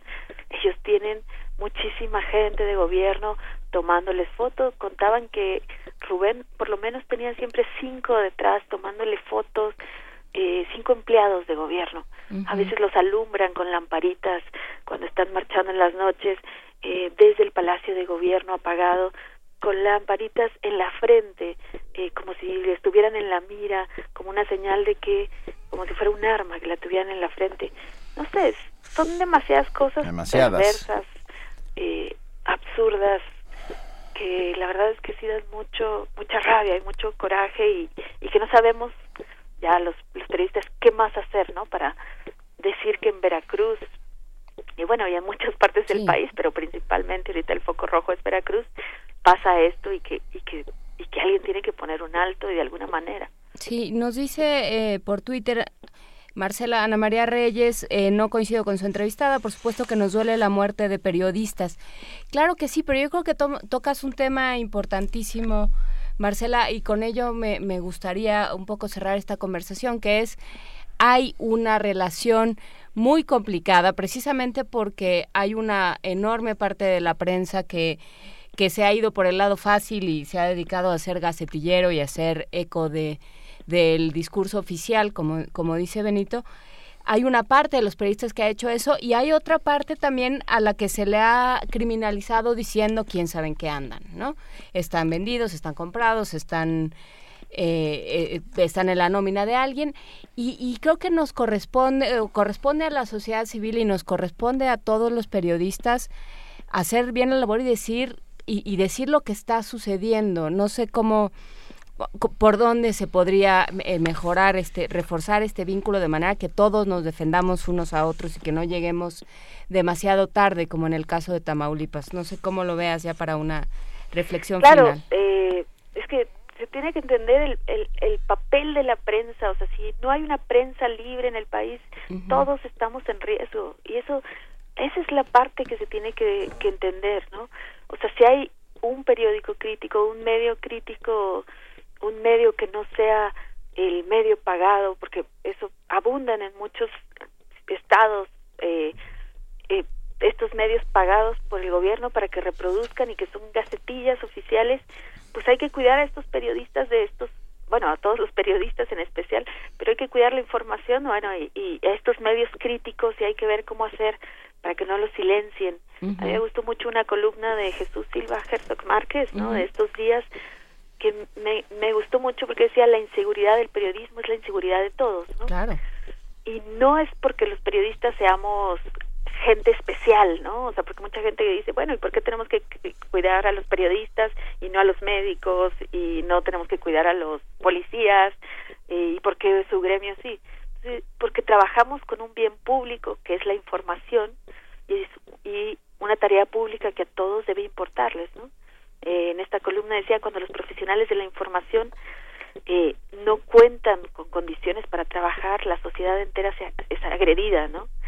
Eh, porque el, el miedo del periodista es el principio emocional del país y yo realmente creo que si silencian a un periodista, se silencia a toda la sociedad y no nomás periodistas, yo digo periodistas y defensores de derechos humanos que somos los que estamos como tomando el pulso eh, de, de tomando el pulso. Y entonces no sé creo que nos corresponde también a los periodistas pues defender la libertad de expresión. Es como nuestro hábitat es el derecho humano con el que estamos trabajando. Si no está saliendo la gente a defenderlo bueno pues nos está tocando ese papel de ser periodistas pues que de alguna manera pidan justicia y que develen o, eh, o que señalen estos mecanismos de la impunidad eh, que hacen eh, que la impunidad prevalezca, ¿no? A mí, yo sí creo que el gobierno del DF tiene un papel histórico ahorita que es, no sé, demostrarnos eh, que la justicia existe, ver realmente demostrarnos por qué ocurrió ese crimen eh, y ver si tiene o no algo que ver con, con el oficio eh, con, con el oficio siempre que han ocurrido estos crímenes eh, por ejemplo este crimen se parece mucho al de Regina Martínez la colega de proceso también asesinada en 2002 en Veracruz que igual se empezó a decir que era robo igual se empezó a decir que pasó toda la noche con su víctima que estaban en una fiesta Con su victimario. en algo andaban. Esa parte me llama mucho la atención de que se parezcan tanto esos dos crímenes. O que, empe- que empezó a decirse lo mismo eh, el, el otro crimen, el de Regina, quedó impune porque se investigó en Veracruz y no hay un culpable todavía. El culpable no está, el supuesto culpable no está en la cárcel, nunca se fue y se buscó a los autores eh, intelectuales.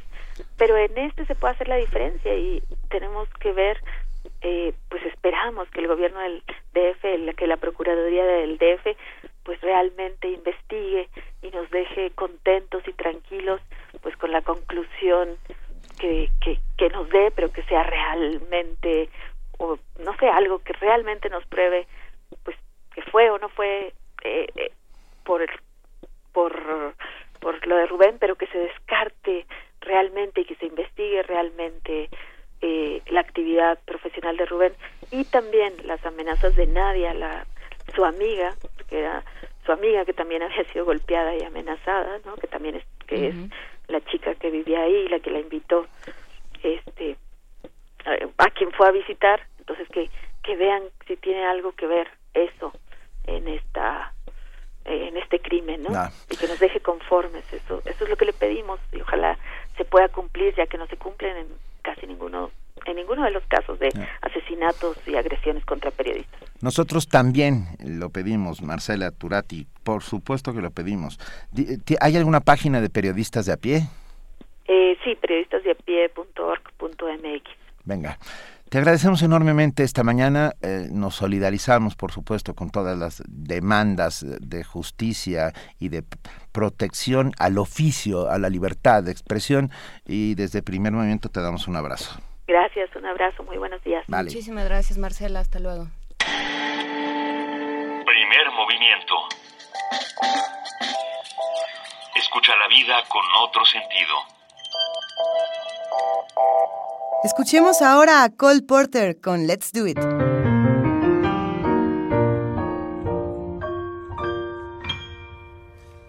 When the little bluebird, who has never said a word, starts to sing spring, spring. When the little blue bell in the bottom of the dell starts to ring ding, ding. When the little blue clerk in the middle of his work starts a tune to the moon up above. It is nature, that's all, simply telling us to fall in love. That's why birds do it, bees do it, even educated fleas do it. Let's do it, let's fall in love. In Spain, the best upper sets do it. Lithuanians, and let's do it. Let's do it. Let's fall in love. The Dutch in old Amsterdam do it. Not to mention the Finns. Folks in Siam do it. Think of Siamese twins, some Argentines without means do it. People say in Boston even beans do it. Let's do it, let's fall in love. Romantic sponges, they say, do it. Oysters down in Oyster Bay, do it, let's do it. Let's fall in love. Cold Cape Cod clams, against their wish, do it. Even lazy jellyfish, do it. Let's do it, let's fall in love. Electric eels, I might add, do it. Though it shocks shocks 'em, I know. Why ask if shad do it? Way to bring me shad row in shallow shoals. English souls do it. Goldfish in the privacy of bowls do it. Let's do it. Let's fall in love. Esto fue de Cole Porter. Let's Do It. Primer movimiento. Donde la raza habla.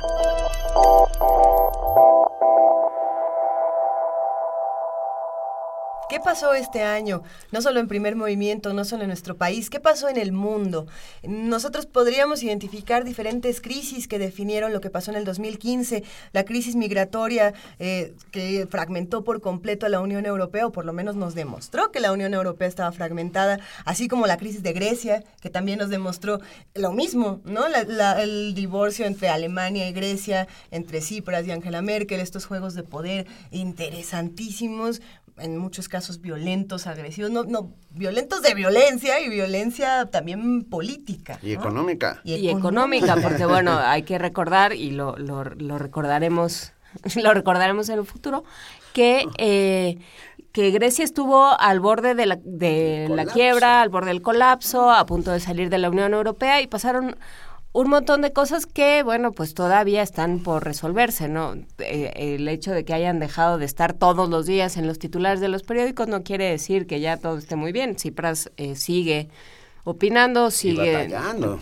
opinando, batallando y diciendo cosas, así es que, eh, pues sí, parece interesante recordar ese momento y ese momento de, como dices, revelación de la Unión Europea, de Angela Merkel diciendo las cosas más exóticas, la, la gente... Regañándolos, como si fueran chiquitos. Hablando a de, otro país. de mayores de edad, de adultos. Por Dios. Revelaba también algo bien interesante de la Unión Europea y era cómo se ha ido derechizando, si se puede decir, Sí, se Eh, puede. cómo de pronto podemos ver a Francia, a Alemania, a España, por ejemplo, yéndose a una derecha muy radical y vemos a Grecia separándose por completo de esas ideas y vemos a Grecia planteando otro tipo de modelos que si fueron exitosos o no lo fueron, por lo menos dejaron muchas preguntas sobre la mesa. No hay muchas preguntas que eran un, contraste inmenso con lo que pasaba en Alemania, con grupos radicales de derecha, radicales casi neonazis, como es el caso de Pégida, o como es el caso de muchas otras cosas que siguen pasando. Por eso es importante que escuchemos esta mañana a Patricia Rodríguez hablando del balance de lo que estaba ocurriendo en Grecia el año pasado. Nota Internacional. Grecia. Los ministros de finanzas de la zona euro, euro fracasaron nuevamente ayer jueves en su intento para que Grecia y sus acreedores alcancen un acuerdo. En cinco días llegará la fecha límite que se dio para evitar un default de Atenas. Las negociaciones continúan a todos los niveles. Hay que explicar que un default es cuando pierdes por no haber comparecido. O sea, un default en términos futbolísticos es cuando no llega el otro equipo y pierdes por default. Ah, eh, la reunión del Eurogrupo ha determinado este jueves en Bruselas sin acuerdo con Grecia. El ministro griego de Finanzas, Yanis Varoufakis, ha dicho que se han evaluado las dos, los dos documentos, el de las instituciones y el de Grecia, y que por lo visto no son iguales. Y lo interesante, dijo, es que varios colegas estuvieron en desacuerdo y criticaron no solamente nuestro texto, sino también el de las instituciones. En tanto, el presidente del Consejo Europeo, Donald Tusk, pro- pronosticó que esta historia tendrá un final feliz, según su expresión. Por su parte, el presidente francés, François Hollande, agregó que el acuerdo es posible, el acuerdo es necesario. El gobierno heleno considera que la propuesta de las instituciones genera problemas a Atenas en materias como el IVA, las pensiones o la legislación laboral. Los ministros de Economía y Finanzas de la zona euro eh, se volverán a reunir el sábado. Patricia Rodríguez, ella es maestra en Ciencias Económicas, académica del Instituto de Investigaciones Económicas y profesora de la Facultad de Economía de la UNAM, nos dice qué es lo que está pasando con estos acuerdos alcanzados con el FMI y la Unión Europea. Muy buenos días, Patricia Rodríguez, ¿cómo estás? Eh, muy bien, gracias. Buenos días. ¿En qué, qué- cómo, van estos acuerdos? ¿Qué es lo que podemos esperar este fin de semana que parece ser fundamental en, la historia de Grecia? Bueno, todo apunta a que se va a llegar nuevamente a un acuerdo de la negociación entre las dos propuestas. Eh, se espera un acuerdo, pero nuevamente se llega a límites a la economía griega y solamente se retrasan los problemas que ha tenido ya durante tanto tiempo. Es evidente que los dos grupos, tanto Grecia como el, el grupo europeo y la zona de euro en especial, sí desean llegar a un acuerdo. Es muy poca la diferencia que hay entre los dos. ¿Qué, qué podemos esperar entonces que, que suceda en estos días? Y, y también, eh, si podemos retomar un poco de lo que ha, ha sucedido en Grecia en las últimas semanas. Bueno, yo creo que lo que vamos a llegar a observar el próximo lunes es que sí va a tener, eh, digamos, el apoyo Grecia para solventar su deuda con el fondo, que es lo más importante. El 30 tiene que pagar eh, cerca de 1.500 eh, millones de euros al fondo y si paga esto como que se hace solvente a discutir nuevamente toda su, su deuda y reestructurarla. Esto quizá es lo más importante que tiene, tiene que pasar para este 30. Eh, para eso se necesita llegar a un acuerdo del programa económico al que se compromete Grecia y quizá aquí es el problema porque nuevamente se ajusta pensión, se aumentan impuestos, eh, hay toda una serie de programas que hace muy austera nuevamente la economía de Grecia y que va en contra del programa con el que llegó con el que acaba de llegar en enero eh, pues eh, este Siriza, que es el grupo político que llegó al gobierno, ¿no? Sí, justamente, maestra eh, Patricia Rodríguez la, la saluda Juana Inés de esa jefa de información. Justamente por eso le quería yo preguntar, porque eh, todas estas medidas que ha anunciado el gobierno de Tsipras para para solventar las, los gastos y para de alguna manera mostrar su buena voluntad al, al FMI implica darle la vuelta a su plataforma, como usted lo dijo. Entonces, le va a provocar una serie, o sea, los costos políticos de esta, de esta medida van a ser enormes. ¿Cómo, cómo se ve que pueda eh, salir de ese, de ese atolladero el, el gobierno de Siriza y de Cipras? Bueno, eh, un- una cuestión que, que está pasando es que están llegando al límite de la negociación, dando a conocer los programas y las diferencias de económicas que tiene cada uno de los programas.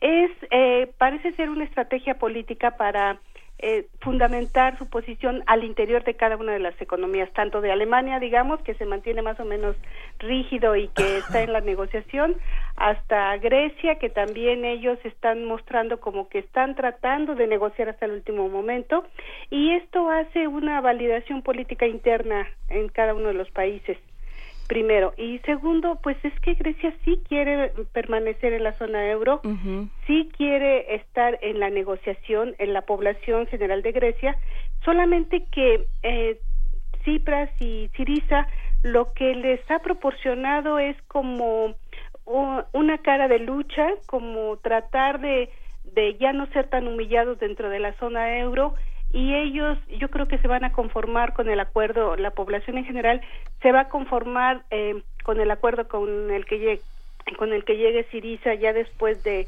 todo esto, no quiere decir que se solucione el problema, pero la población yo creo que lo va a aceptar, aún la parte más radical de, de la izquierda eh, en Grecia va a aceptar este acuerdo porque la mayoría de la población eh, desea permanecer dentro de la zona euro, ¿no? Por, por una especie de, por una suerte de espejismo, porque yo no acabo de entenderlo. Sí, ¿cuáles Ah, son los beneficios de Quiero decir, permanecer ahí? eh, quien está pagando, perdón. Sí. eh, maestra.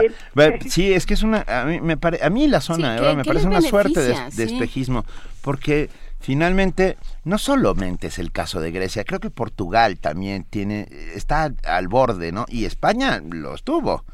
Ah, este, esta suerte de espejismo de todos somos europeos y por lo tanto tenemos eh, esta, ah, esta visión del mundo que nos hace de alguna manera iguales y, y, y, y luego vas descubriendo que no es cierto, que, incluso hay unos que son menos iguales que otros. Claro.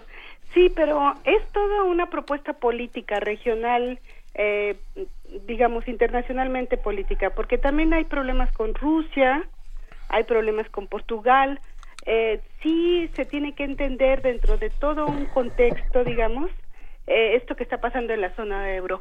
El aceptar el que alguno fracasó terriblemente como la economía de Grecia implica el fracaso de la propuesta regional, de la propuesta de Alemania, Italia, Francia, los principales países de esta propuesta de una eh, moneda única para estas economías y para una propuesta de convergencia económica a nivel mundial. ¿Qué, qué Yo podemos creo pensar? que es importante. Aparte también hay que poner en este contexto que eh, está eh, aumentando la participación de los grupos socialistas, digamos, y también que Inglaterra, Reino Unido, también está eh, ganando una posición importante los que eh, desean salirse hasta de la Unión Europea, ¿no? Eh, casi. Que ahí hay una trampa. Están en la Unión Europea, pero tienen sus libras esterlinas. Sí, que, claro. que cotizan de otra manera. Exactamente, exactamente, sí.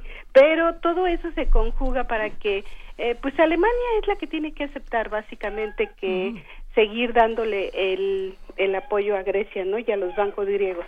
¿Y, qué pasa en este lado alemán? ¿Qué, qué es lo que podemos esperar de Alemania en estos momentos? Bueno, eh, hay ahí un doble discurso claramente que, que, que se ve y es un juego político. Por un lado, el ministro de Finanzas casi que exige que se salga ya Grecia de la zona euro y dice que está jugando con ellos solamente Grecia, pero por el otro lado, eh, Angela Merkel dijo que sí se está llegando a una negociación, que sí se ven posibilidades de un arreglo y que la cuestión es política finalmente, que acepten los ministros eh, europeos, que acepten la propuesta, eh, la negociación de la propuesta entre Grecia y, bueno, toda la, toda la zona euro.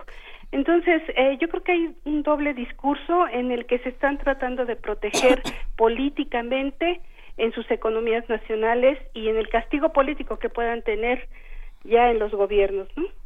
Sí, y bueno, según sus, sus expectativas, maestra, eh, se, va, se va a arreglar este asunto.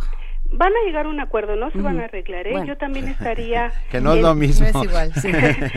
yo también estaría eh, de acuerdo en que Grecia realmente debería de enfrentar ya la situación, eh, conseguir acuerdos de, de apoyo financiero, de apoyo económico, de tratados de comercio, etcétera, pero salirse de la zona euro y eh, con una digamos corresponsabilidad de todos para apoyarlo en la economía y tener nuevamente su moneda para tener elementos de política económica para salir de, de este atolladero que todo mundo sabemos que va dentro de uno o dos años nuevamente va a caer en este mismo problema, ¿no? Patricia Rodríguez, para despedirnos, eh, esto nos lo hemos preguntado con, con diferentes colaboradores de Primer Movimiento, pero nos gustaría platicar contigo sobre la figura de Angela Merkel. Eh, ¿qué, qué opinas de todo lo que está haciendo? ¿Cuál es el papel que ella está jugando en la Unión Europea? Bueno, eh, pues en, digamos, el- la primera idea que da es que es una mujer sumamente preparada y fuerte y que ha logrado realmente mantener a Alemania como el país líder independientemente de todos los problemas económicos que se han presentado. Pero eh, creo que debería de tener otra sensibilidad ah, como también como mujer digamos una sensibilidad eh, más eh, digamos este pues más femenina digamos en tratar de resolver los problemas enfrentar los problemas de distinta manera tratar de ceder en algunos aspectos económicos para este tipo de economías para este tipo de países eh, sí puede ser una mujer muy fuerte, pero con una visión más amplia y de largo plazo para una mejor vida de la, de la gente, ¿no? Pues bien, muchísimas gracias por estar esta mañana con nosotros, eh, maestra eh, Patricia Rodríguez. No, gracias por invitarme. No, un placer. Eh, y seguiremos viendo muy atentamente el caso Sí. griego, el caso alemán, el caso Sí. portugués, eh, el caso de esta Europa que está prendida con Y lo que alfileres. están haciendo ahora con los migrantes, que ya dije, Sí, bueno. primero dijeron, to- vamos a aceptar a quién sabe cuántos millones, y luego dijeron, bueno, pero los aceptas tú. Sí. No, pues yo no tengo Así dónde, es. ¿no? Tú debes de tener un cuarto de visitas, ándale, acéptalos tú. Y así, y en ese pleito están, y siguen en las mismas. Tiene muchos problemas Europa, muchísimos problemas y junto a Estados Unidos se está viendo como que tiene una posición mucho más atrasada y que no se están resolviendo sus problemas de manera robusta, digamos, ¿no? Venga, pues muchísimas gracias. Hasta Muy luego. buenos días. Que estén bien. Estamos, estábamos hablando precisamente de lo que está ocurriendo en Grecia y de lo que pensamos que va a pasar. Creo que es algo fundamental para la economía mundial, ¿no creen, Benito, Juana Inés? Pues sí. Sí, o sea, sí. No, yo, y yo creo que para el proyecto de, de Grecia, yo creo que lo que va a ser interesante es cómo se recupera la sociedad griega y, y eh, la sociedad griega llevada por Siriza después de este, este eh, triunfo en las elecciones, después de este triunfo diciendo no a las políticas de, autor- de austeridad, porque ese fue, esa fue la plataforma. esa fue la plataforma. Entonces, bueno, pues es que dice mi mamá que siempre sí, porque como diría, ahora sí que dirá mi papá, no es lo mismo ser borracho que cantinero, ¿no? O sea, una cosa es con lo que llegas al gobierno y otra es lo que puedes hacer una vez que estás ahí, ¿no? Que te encuentras un país tremendamente endeudado y quieres seguir en esta zona, en, en este conglomerado de países que se, que se organizan como la zona euro y que le da una serie de ventajas. Entonces, pues sí, habrá que ver cómo sortea la sociedad griega pues el- el- la política interior y la exterior. Sin duda. Y vaya, pues tendremos que ver qué es lo que ocurre para Pero- el día lunes. Movimiento. Donde todos rugen, el puma ronronea. Para todos los fanáticos de Fito Páez, aquí viene El cadáver exquisito.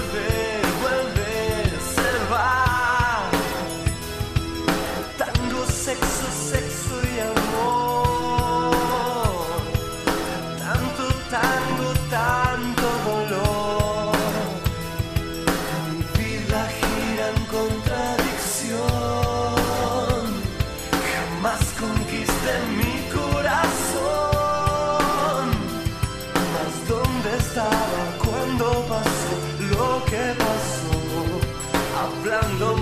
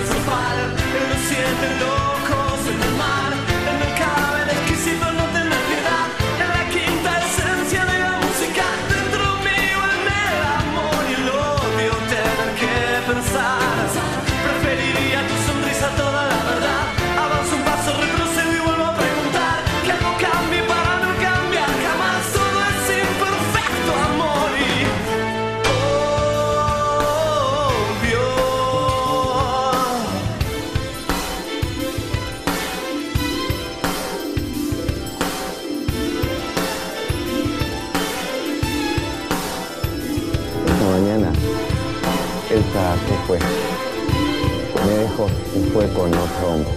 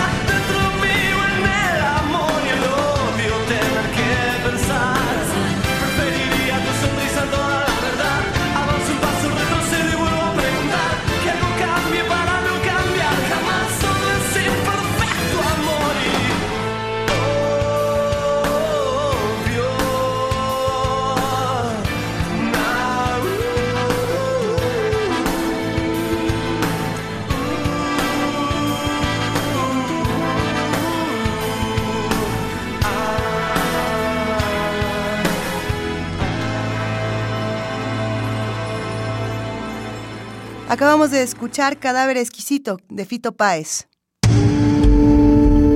Primer movimiento. Donde la raza habla.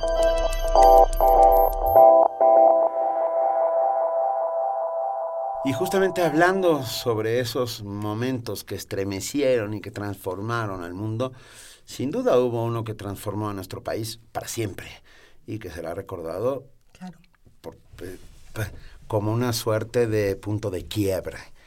Ah, nos referimos, por supuesto, a la masacre de Ayotzinapa del 26 de septiembre de 2014, que signó el año 2015 y que convirtió a nuestras y que hizo que se resquebrajara de alguna otra manera los frágiles hilos que nos unían con la, a la sociedad civil con nuestro gobierno. Hay que decirlo. Esta crisis comenzó el 26 de septiembre de 2014.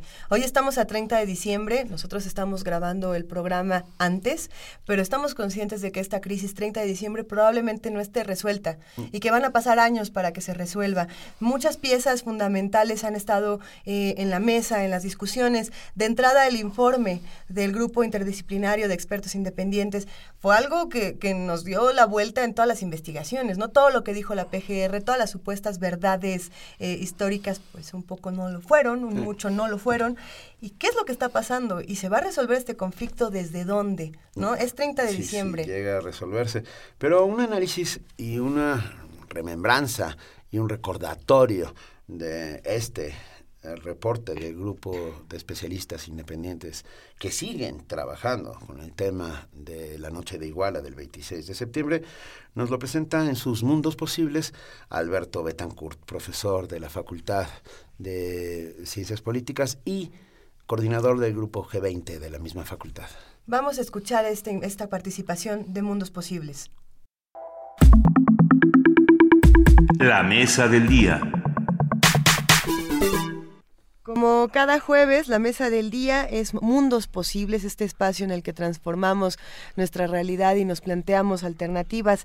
Esta mañana, Mundos Posibles no puede evitar hablar de Ayotzinapa. Estamos aquí con el doctor Alberto Betancourt, doctor en Historia, profesor de la Facultad de Filosofía y Letras de la UNAM y coordinador del Observatorio del G20 de la misma facultad. Buenos días, Alberto, y gracias por estar una vez más aquí con nosotros. Hola Luisa, Benito, Juana Inés, buenos días. Un abrazo para todos nuestros amigos del, del auditorio. Yo creo que hay acontecimientos en la vida de los países que son determinantes, podríamos decir desde un punto de vista ontológico, en el sentido de que lo que es ese país se va a determinar en función de la manera en que se posiciona frente al acontecimiento. Y Ayotzinapa, desde mi punto de vista, es uno de esos eventos que marcan el destino de una nación, que han polarizado a la opinión pública y que reclaman toda nuestra atención y nuestra reflexión. Eh, quisiera dedicar nuestra sección del día de hoy al informe de aproximadamente 500 páginas que elaboró el grupo interdisciplinario de expertos independientes sobre lo ocurrido en Ayotzinapa y el cual desde mi punto de vista constituye un viaje estremecedor a la noche de Iguala, a esta noche que ha conmovido al mundo entero y que sacudió a la sociedad mexicana.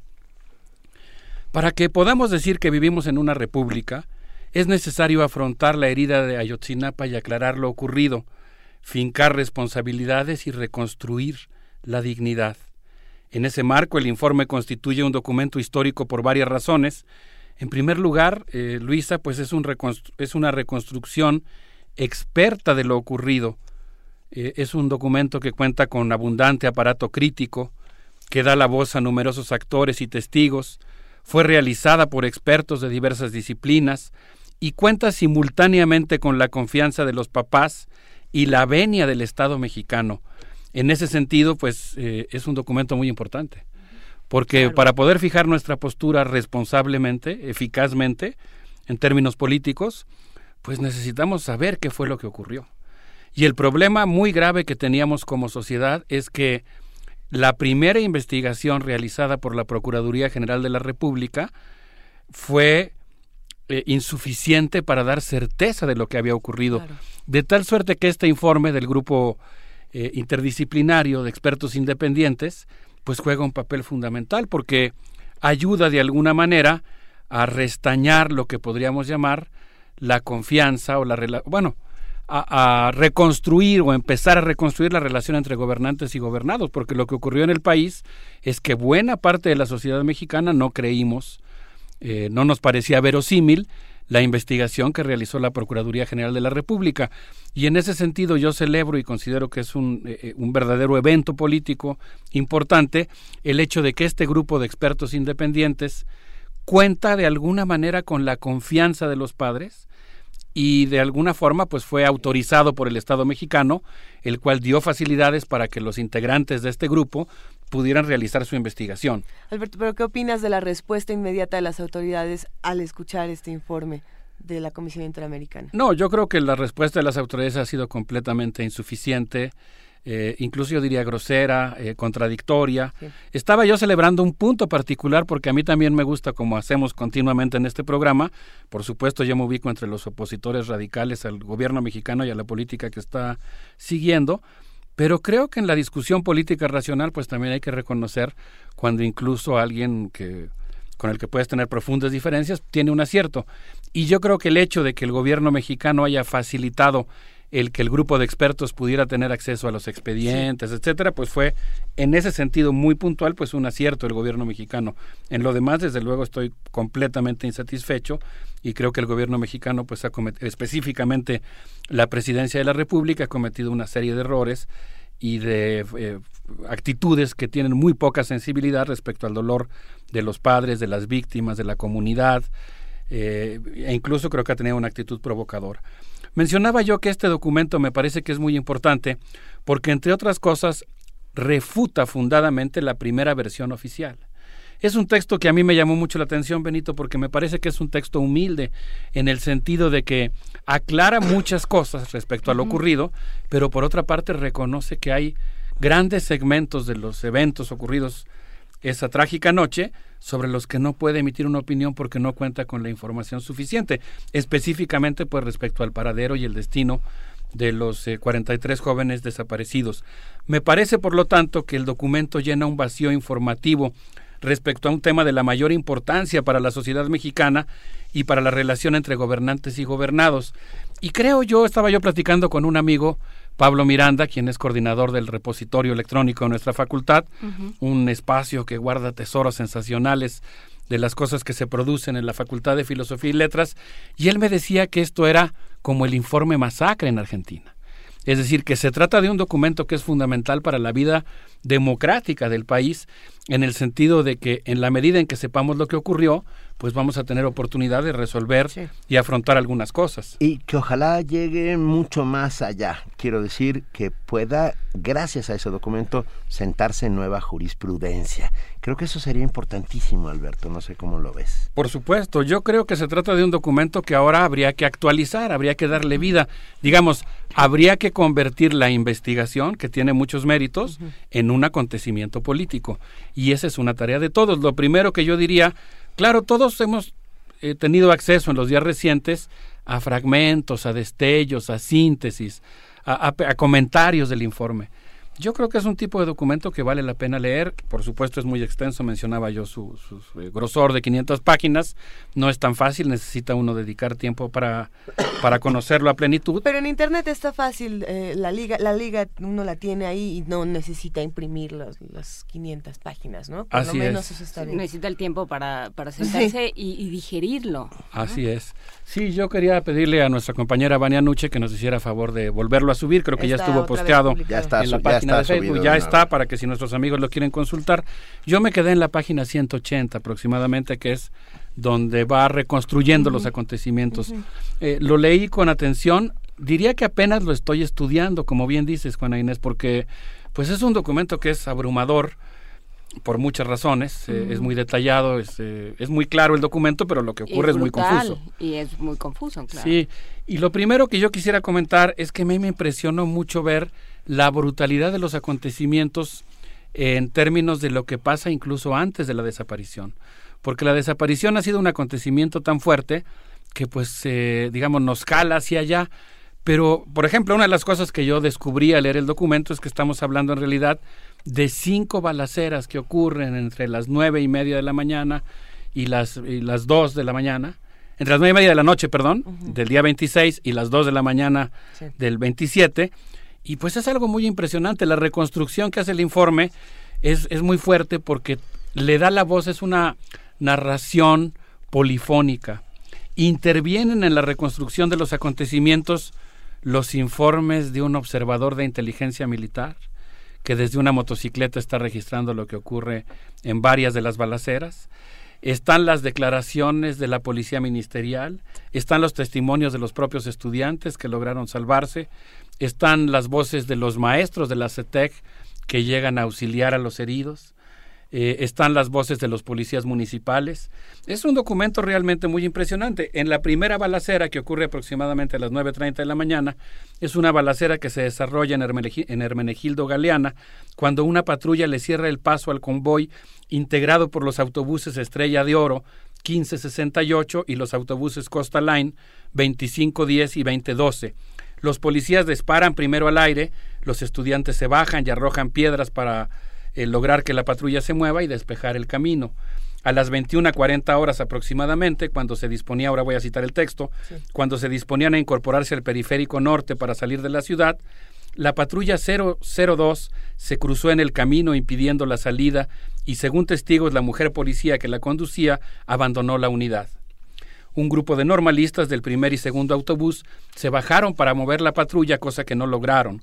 Sobre el periférico había más patrullas. Eh, bueno, eh, sigue la narración. En este momento, dice el informe, los normalistas intentaban mover la patrulla y los policías que se encontraban en las patrullas sobre periférico comenzaron a disparar. Según la declaración del chofer del autobús Costa Line 2012, que se encontraba frente a la patrulla, los disparos impactaron también en el autobús. Un policía apuntó con su R-15 al autobús y un estudiante forcejeó con él y logró despojarlo del arma. Pero el estudiante corrió y dejó el arma en el suelo. Es decir, el estudiante se acerca al policía para impedir que éste dispare repetidamente contra el autobús en el que están viajando los alumnos. Esta es una primera balacera. Cuando logran quitar la patrulla y el, el convoy integrado por estos tres autobuses avanza, ocurre una segunda balacera, mucho más grave, ahora ubicada entre Juan Álvarez y Periférico.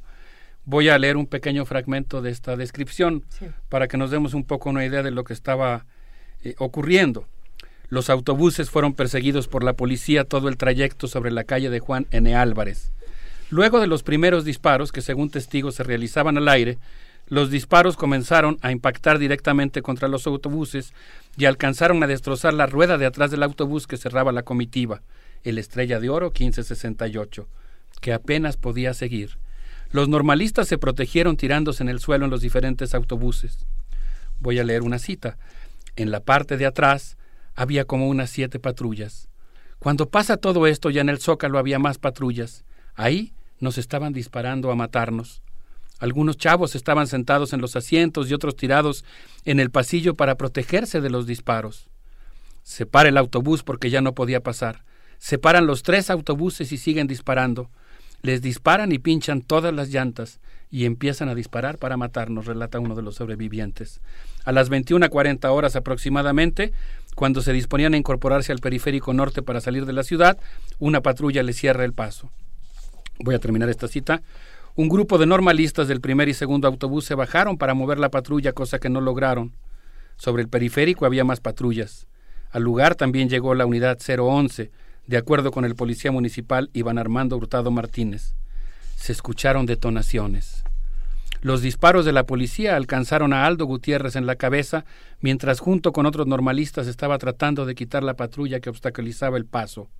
Los estudiantes pidieron una ambulancia urgentemente porque Aldo se encontraba en el suelo con una herida de bala en la cabeza, inconsciente. Ah, el relato es verdaderamente impactante y, y como este pequeño fragmento que estoy contando, eh, el relato abunda durante varias páginas contando los detalles, por ejemplo, la desesperación de los estudiantes normalistas cuando ven que se desangra su compañero y no lo atienden. De hecho, hay varios estudiantes que tratan de aproximarse a él para auxiliarlo y no lo logran porque les están disparando. Eh, el autobús, no recuerdo ahora el dato con precisión, pero el autobús 1568, que es el que viene cerrando la comitiva, tiene más de 40 impactos de bala. Están disparando contra los estudiantes. Vamos a escuchar un poco de música de Sones de Tarima, de Tixla, un lugar donde la cultura es poderosa y portentosa, aunque algunos se empeñen en que reine la barbarie. Vamos a escuchar eh, de David Gómez y de Ada Coronel eh, Las Velas.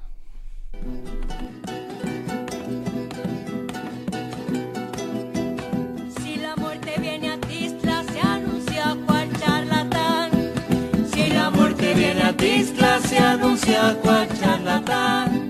Las cajas de velas truenan, un velorio anunciarán. Si la muerte viene a Tixla.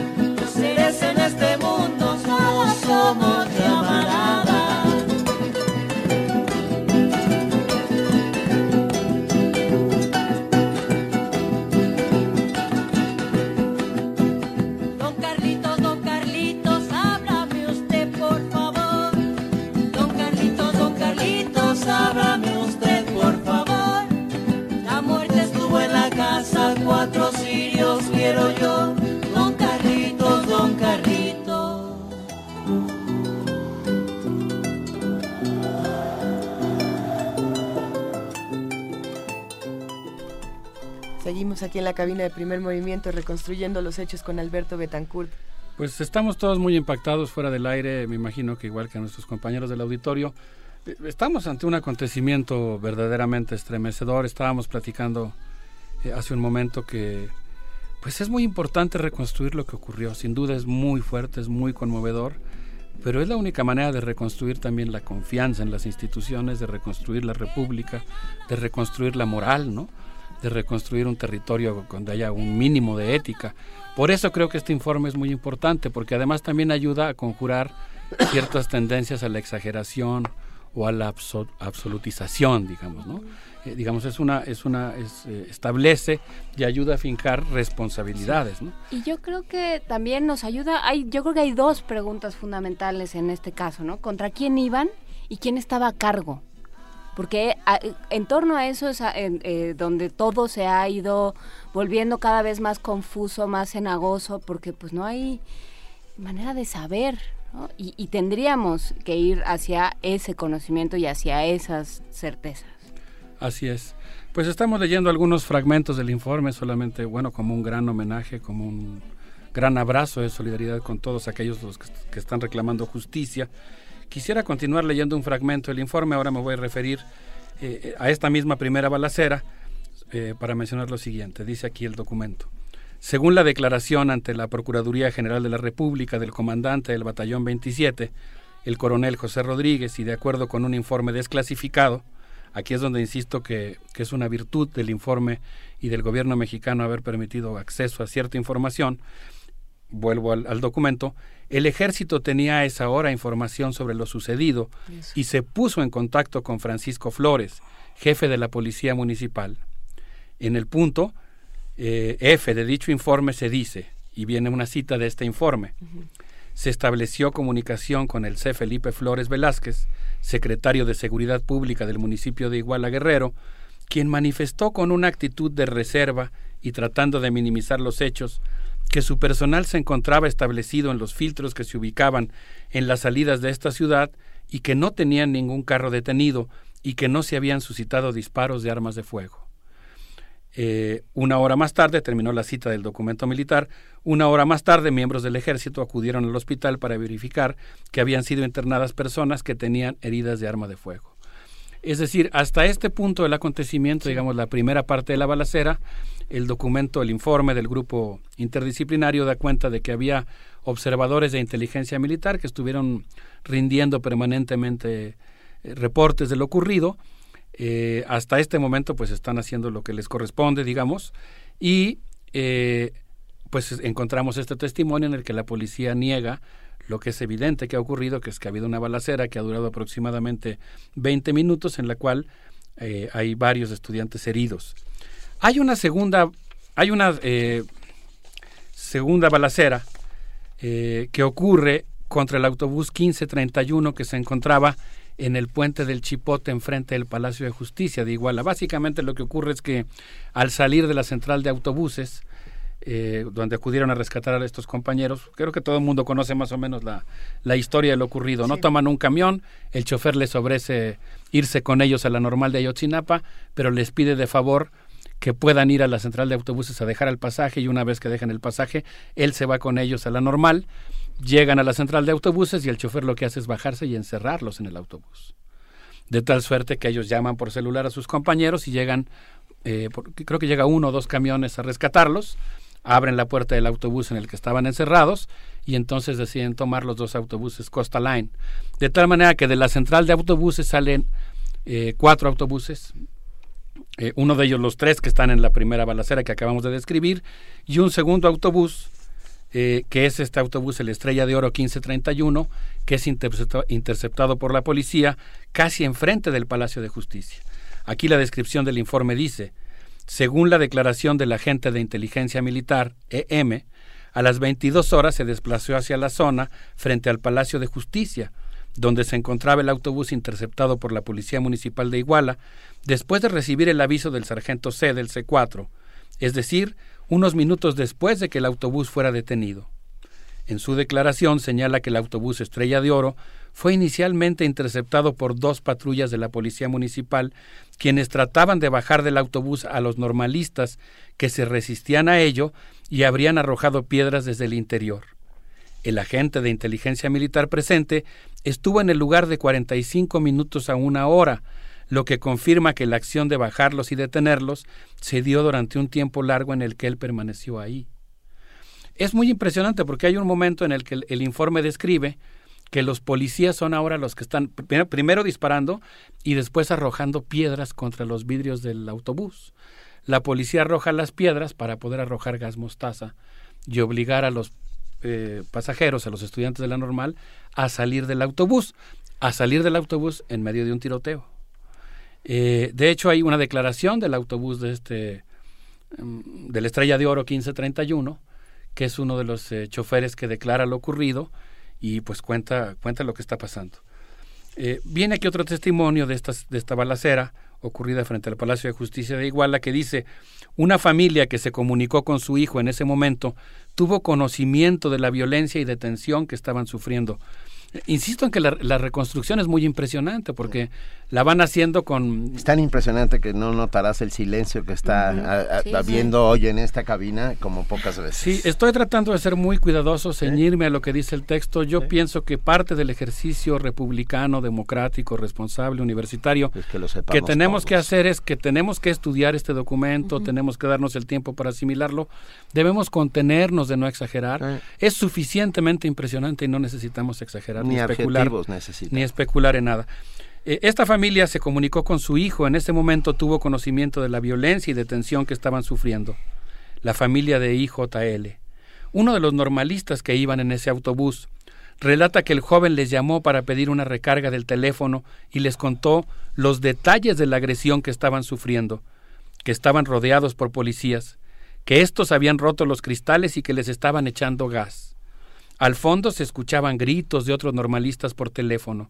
Los familiares de JAN hablaron en ese momento con él y cuentan que les dijo. Esto, bueno, es muy impresionante porque son los chavos desesperados. Ya pudimos ver que estuvieron aproximadamente 45 minutos bajo el fuego de la policía, bajo las piedras de la policía, bajo el gas tóxico de la policía. Y bueno, pues eh, en algún momento hablan por teléfono, celular, y se comunican con sus familias. Este chavo dijo, nos están tirando piedras.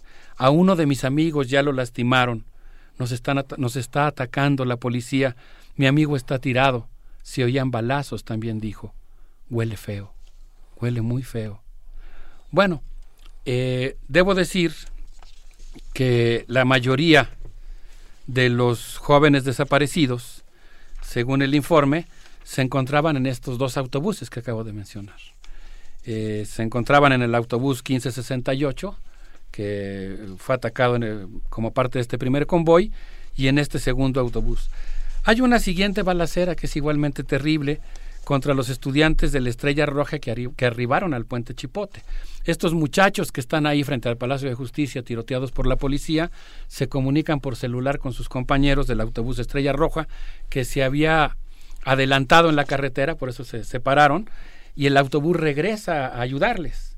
Y cuando regresa se encuentra con que la policía pues intenta intenta también disparar contra ellos. Según los sobrevivientes, tres de los policías ministeriales les tiraron piedras, mientras otros se encontraba hablando por radio. Eh, de tal manera que la policía comienza a disparar y los reportes del C4 recogen dicha balacera y señalan el envío de una patrulla federal. Viene una cita.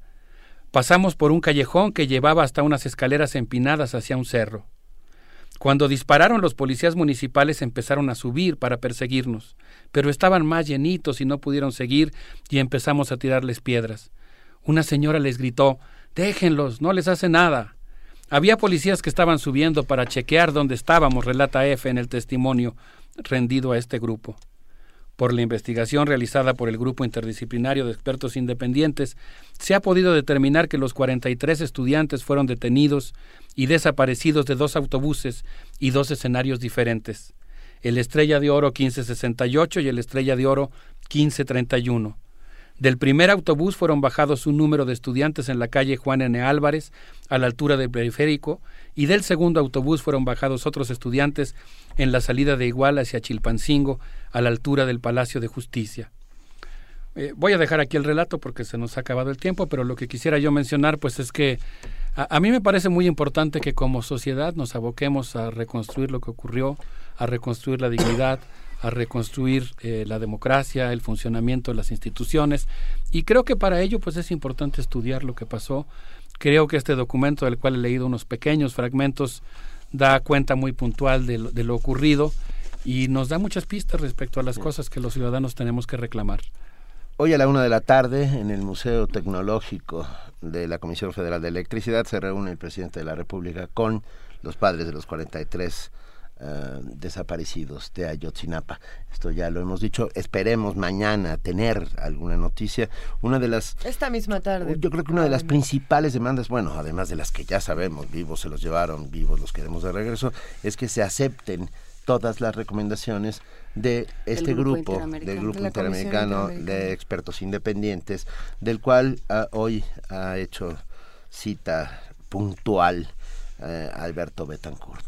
Y yo creo que, que de lo que se trata es de pues darnos un poco de cuenta de que no hay no hay soluciones, no hay respuestas eh, fáciles, ¿no? Nada se puede solucionar con una sentencia, ¿no? O sea, con una sentencia me refiero a con una frase, ¿no? Con decir esto nunca va a cambiar, eh, este país no tiene remedio, todos los políticos son iguales, o sea, estas estas eh, frases que nos hemos ido repitiendo y que de pronto se nos han convertido en una especie de leitmotiv, ¿no?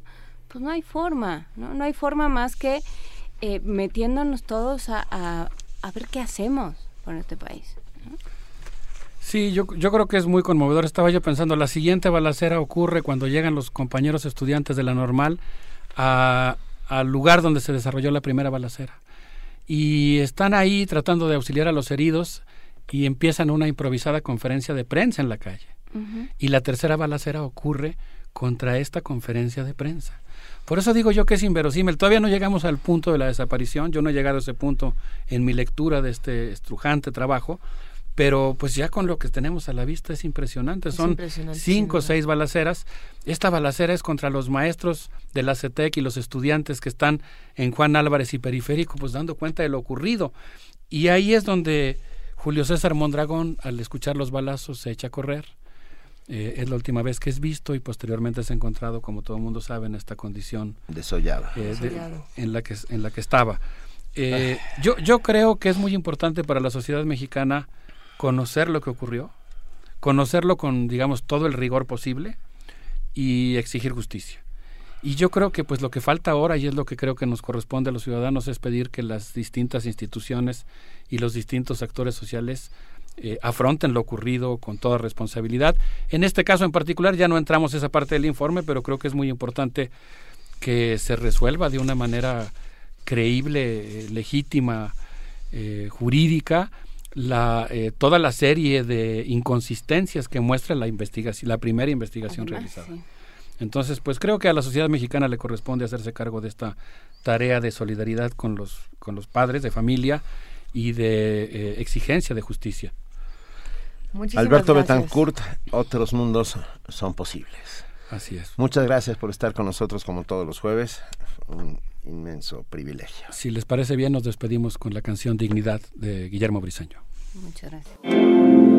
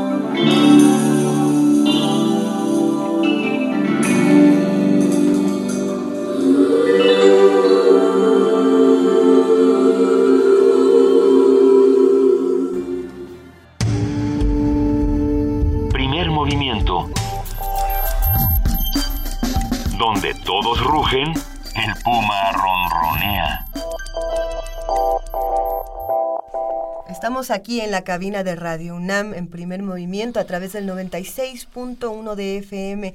Han sido muchas conversaciones este año, muy fuertes algunas, otras con mucho sentido del humor, otras que nos han conmovido, enternecido, toda clase de emociones han pasado por esta cabina.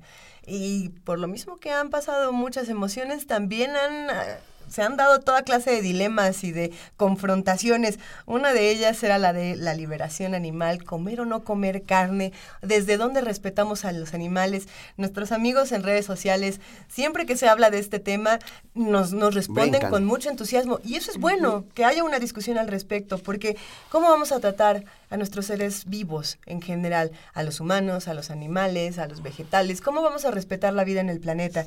Estos dilemas siempre nos los plantea Jorge Linares del Programa Universitario de Bioética, con quien cada, cada miércoles es un placer platicar. Y esta mañana vamos a recordar cuando hablamos de los 40 años de liberación animal, este libro de Peter Singer, que sin duda cambió el panorama en su momento y que bueno, sigue estando vigente, aunque ya se han agregado muchos otros elementos a la discusión de desde dónde protegemos a los animales.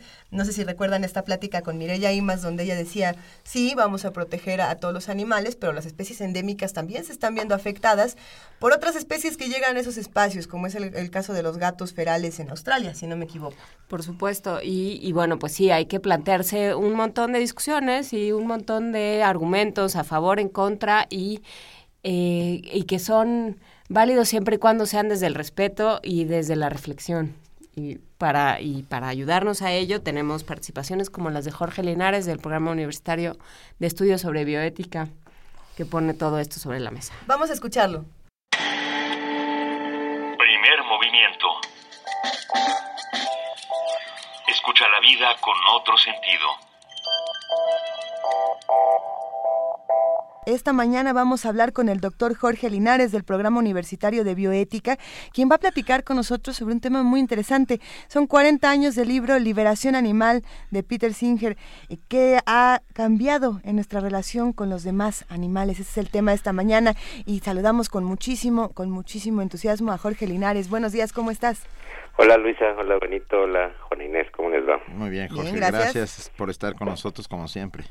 Pues, pues en efecto, de se han cumplido 40 años de la aparición eh, de este libro de Peter Singer, Liberación Animal, que se volvió un clásico en el tema.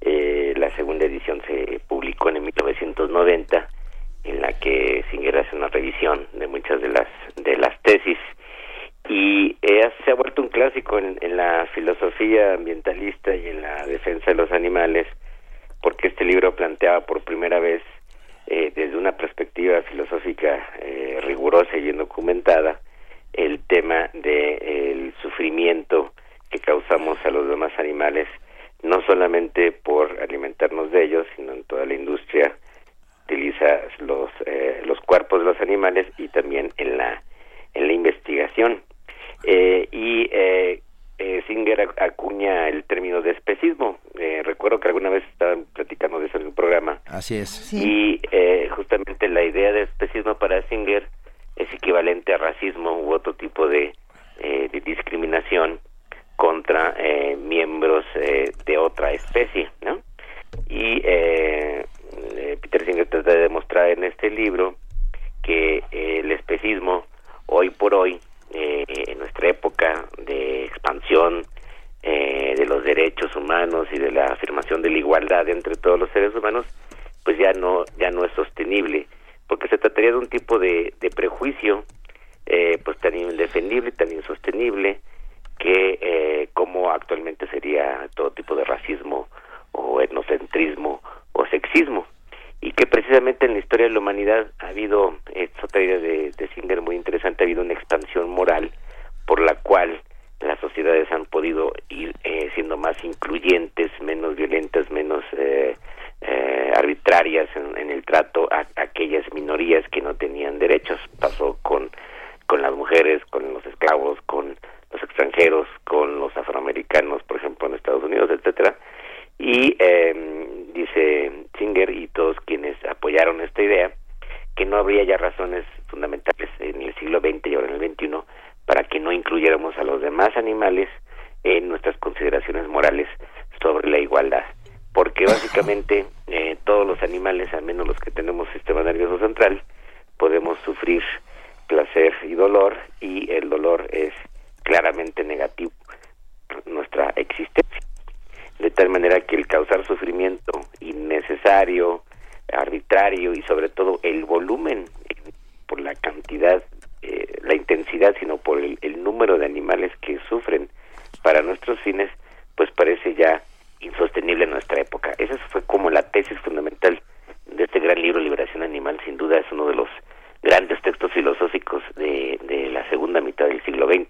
mantiene completamente vigente.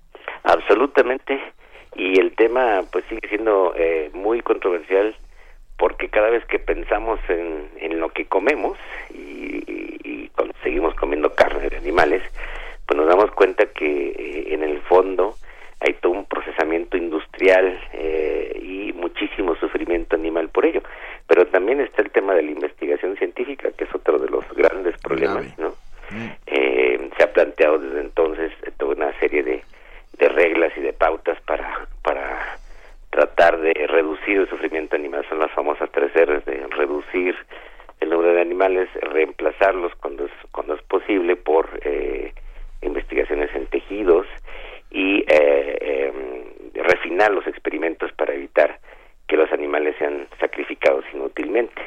caso, ¿qué alternativas se tienen para no hacer uso de animales en, en todos estos experimentos y en esta investigación?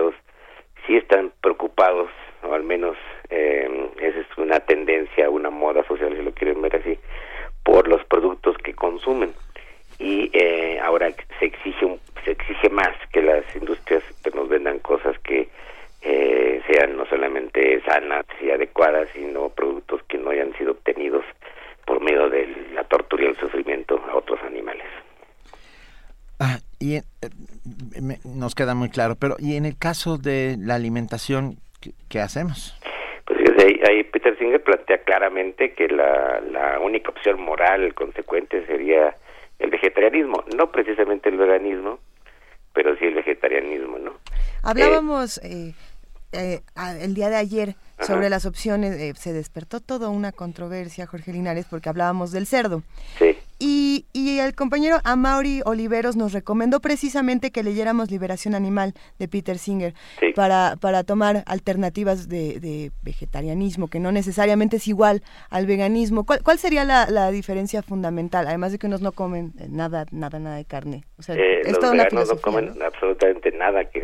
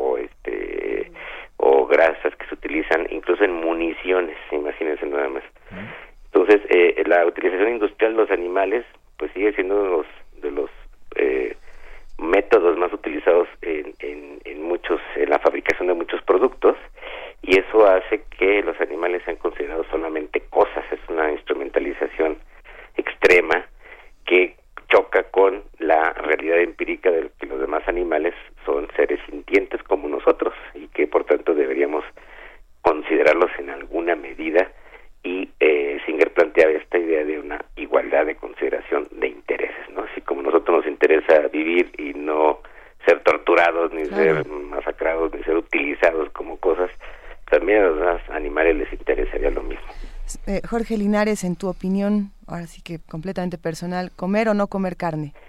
Yo diría que deberíamos ir reduciendo nuestro consumo, no solo por razones de salud, eso es en principio conveniente.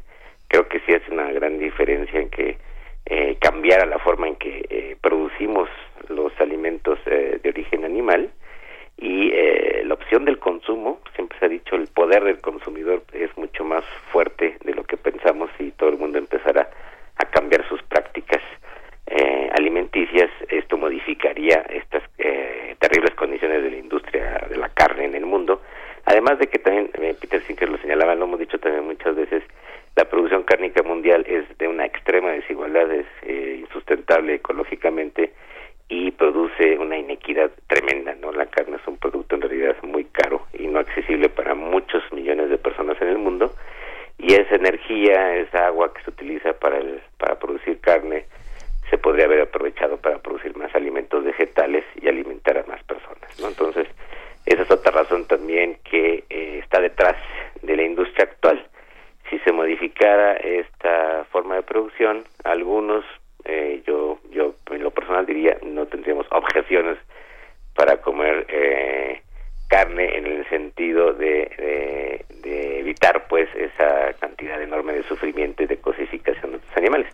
Pero de todos modos queda ahí planteada la pregunta. Otros dirían, y supongo que Peter Singer defendería esta idea, que es inaceptable en cualquier en cualquiera de los de las condiciones y que una con- una consecuencia ética eh, necesaria de la consideración de los animales es ya no eh, utilizarlos para para consumirlos porque implica matarlos. Bien, he estado prudentísimo hoy, Jorge Linares. ¿eh? Te mando, te mandamos un enorme abrazo. Y, ah, coincido en todo lo que lo que se ha dicho. Me parece una manera inteligente de abordar el tema, de, de verlo desde una perspectiva no solo humana, sino que, que nos afecta a todos tarde o temprano.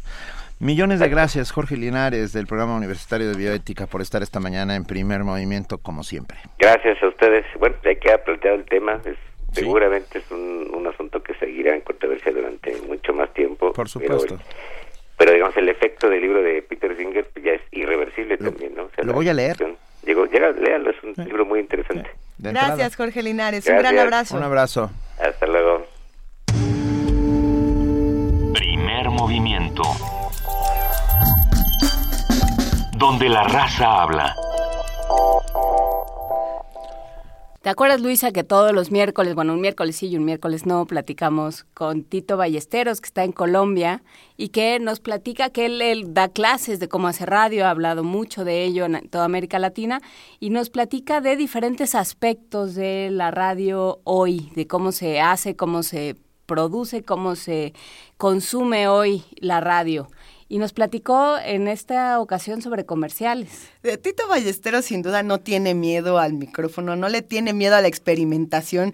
Ha cantado, nos ha dado ejemplos de radioteatros actuados por él en el momento, improvisa, es un personaje divertidísimo que además tiene herramientas que nos, hay- nos han ayudado sin duda a replantearnos cómo se hace la radio, ¿no? Nos dice, a ver, no, no saludes siempre a, a tu compañero de la misma manera, si tienes a un invitado, preséntalo de maneras distintas, puedes entrar con paisajes sonoros, puedes arrojarte a la libertad radiofónica que es la imaginación, ¿no? y Me tiene parece súper valioso. este, este blog donde va diciendo cosas, ¿no? La radio hoy se llama. ¿no? Es titoballesteros.blogspot.mx o también está en la página La Radio Hoy que se puede buscar y encontrar de manera rapidísima en internet. Pero bueno, esta sobre comerciales nos encantó y esperemos que la disfruten con todos nosotros. Primer movimiento. Donde todos rugen, el puma ronronea. Y ya está con nosotros en la línea desde Bucaramanga, Colombia, Tito Ballesteros. ¿Cómo estás, Tito? Buenos días. Buen día, feliz mañana para todos. Una de las necesidades más palpitantes, urgentes que tiene eh, la radio, digamos, en la región, Juana Benito, es justamente el sostener económicamente el proyecto sonoro.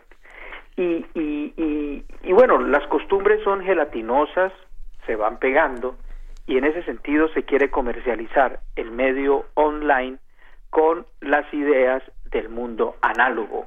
Y esa quizás sea una necesidad que tiene el medio. Pero hoy vamos a hablar justamente de los comerciales, que qué curioso, pues eh, muchas radios viven de ellos, pero también muchos de ellos son pobres en producción. Escuchemos este primer comercial, por favor. Eh, Juana la Benito. chava que conocí ayer. cuéntame. No, no, no, no, un bombón. Y acabamos a los besos y arrimón. así, No. Numerito completo. Todo No manches, sí. ¿y quién es? Se llama Mónica, va en diseño. Mónica, Mónica, Mónica, ¿qué? Doring, Mónica Doring. Güey, mi chava es Mónica Doning y va en diseño. No manches. Sí. ¿Es pelirroja? Sí. ¿Alta? Sí. Güey, esa es mi chava. ¿Tiene los ojos azules? No. No, Mónica los tiene café. No, pues entonces es otra. no manches, qué susto me pega. Oye, qué chistoso que haya dos Mónicas iguales, ¿no? Realmente convincentes. Nuevos lentes de contacto de color Devlin. Bueno, Juana, ¿qué dices? Dígame. ¿Qué tal? No, no, bueno. Estamos todavía este, pensando, estamos pensando en esa muchacha Mónica, qué barbaridad, pero sí, claro, está, está muy bien, está bien armado. Estoy Sí, y qué lindo. Eh, En el segundo comercial le preguntaré a Benito. Y qué lindo que en este caso el comercial nos quita una sonrisa. José Ignacio López Vigil dice que a la radio le falta humor y que una buena manera de denunciar también es a través del humor, porque, por ejemplo, los políticos se pueden llegar a sentir ofendidos o molestos y si usamos este tipo de instrumentos o de herramientas, pues podríamos sacarle un poco de sonrisas a la radio, ya que las personas escuchan el medio de comunicación para entretenerse también y no solo para llevar más peso del que ya tienen en sus vidas en su espalda. Vamos con el segundo y, y, y Benito nos comentará. Mamá, ¿puedo ir? Pregúntale a tu papá. Papá, ¿puedo ir? Pregúntale a tu mamá. Mamá, ¿puedo ir? Pregúntale a tu papá. Papá, ¿puedo ir? Pregúntale a tu mamá. Mamá, ¿puedo ir? Pregúntale a tu papá. Papá, ¿puedo ir? Pregúntale a tu mamá. Mamá, ¿puedo ir? Pregúntale a tu papá. Papá, ¿puedo ir? Pregúntale a tu mamá. Mamá, ¿puedo ir? Pregúntale a tu papá. Papá, ¿puedo ir? Pregúntale a tu mamá. Mamá, ¿puedo ir? Se acerca el campeonato de tenis Copa Ericsson, Club de Polo San Cristóbal, del 6 al 12 de noviembre. Venta de entradas, System Ticketmaster. Benito, buen día. Hola, querido. Eh, me pareció curioso, por decirlo menos. Me, parece divertido eh, la lógica de, o sea, utilizar eh, un- una vieja coda que se usa desde tiempos inmemoriales entre las familias de todo el mundo, ¿no? Para acabar imitando a un torneo de tenis. Y qué lindo que el usuario final es el que va tomando la decisión. Es decir, en estos comerciales que vamos a escuchar, no es lleve la crema dental X, cómprela. No, es un mensaje en el que el usuario final pone algo. ¿Y qué es lo que pone? Su imaginación.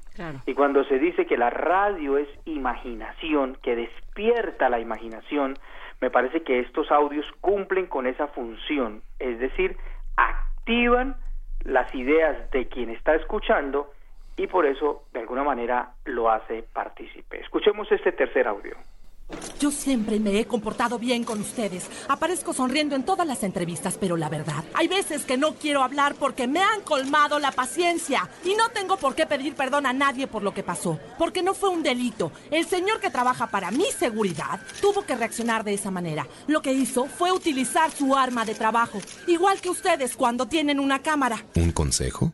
Cuida tu boca. Cepilla tus dientes tres veces al día, usa hilo dental y visita a tu dentista cada seis meses. Secretaría de Salud. Bueno, Juana. Ese nos suena familiar. Pues eh, sí, justamente es tomar algo de la, de la vida cotidiana, un referente que tenemos todos, o que o que funciona sin el referente y darle completamente la vuelta. Sí, qué lindo. Y, y, y aquí me parece también interesante el tema de la carga dramática, esa dramatización justamente que es la que hace que en un acto de la vida cotidiana pues uno termine enganchado con la historia porque no sabemos para dónde va. Pero muchos comerciales desde el inicio o campañas, esta semana concierto de no sé quién en tal ciudad, ya nos dicen todo desde el comienzo. Estos audios de alguna manera no nos dicen nada desde el inicio. Es decir, el oyente entra de forma desprevenida y sale de forma advertida. Y es quizá una bonita forma del tema de lo dramático en la radio. Otro audio. ¿Qué pasó, Vero? Tengo ¿Qué que decirte algo. ¿Qué tienes? No, no, mejor luego te digo. ¿Pero qué tienes? Dime. ¿Estás seguro de que quieres saber ahorita? Sí, sí quiero saber. ¿Qué tienes? Es que, híjole, es que creo que estoy embarazada. ¿Mm? Terror. Libros de todos los géneros y corrientes. En librerías Gandhi. Me- sí. Está, está, está bueno, está muy bueno, ¿eh? Está muy lindo, ¿no? Sí, está muy bien. Está muy bien concebido Sí. y, y tiene ese toque, digamos, también de la carga dramática. Nuevamente aparece el tema del humor. Aquí hay dos nuevos audios, a ver si los podemos eh, escuchar seguidos, quizá dos audios que tienen que ver con el tema de la evangelización. Quizá los podemos escuchar.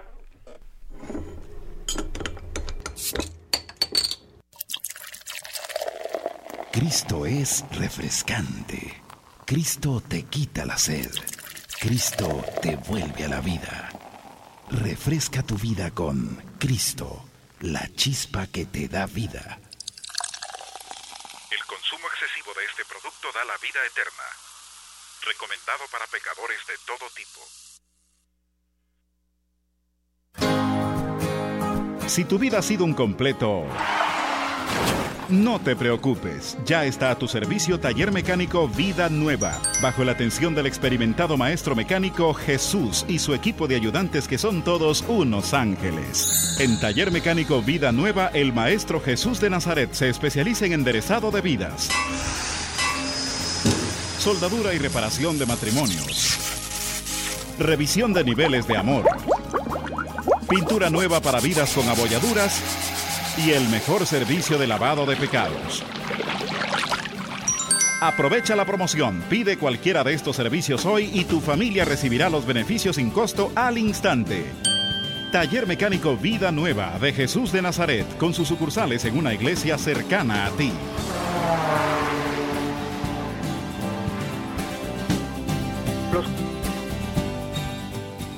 Comerciales forman parte de la parrilla de programación de una radio. Y si una emisora se preocupa porque sus programas estén bien libreteados, investigados o locutados, también la carga creativa de los comerciales afecta, por supuesto, al medio de comunicación sonoro. Muchas veces nosotros vemos los programas internacionales de la tele y nos encontramos con comerciales muy bien hechos, muy bien definidos, de gran factura, y hace que nos quedemos allí viendo los comerciales. Pero si estos están diseñados para salir del paso, porque entendemos la dinámica del medio de comunicación, pues llega el vendedor con el comercial en la mano, el texto escrito, lo presenta al productor y el productor, lleno de miles de tareas en el medio de comunicación, pues lo lleva a grabación y en grabación hacen lo que pueden, lo editan como se puede, porque el audio se presenta a las 8 de la mañana y a las 2 de la tarde ya debe empezar a sonar. Y entonces los afanes y la realidad también que circunda el medio de comunicación hace que estas piezas no sean, digamos, cuidadas como en teoría se desearía. Bueno, ¿cómo les parecieron, eh, Juana Benito, para terminar estos dos audios? Eh, muy, pues, provocadores, ¿no? Y, y A- inquietantes. a- hablan claramente de que eh, eh, las iglesias andan perdiendo clientes porque me- es una forma absolutamente novedosa y extraña, ¿no?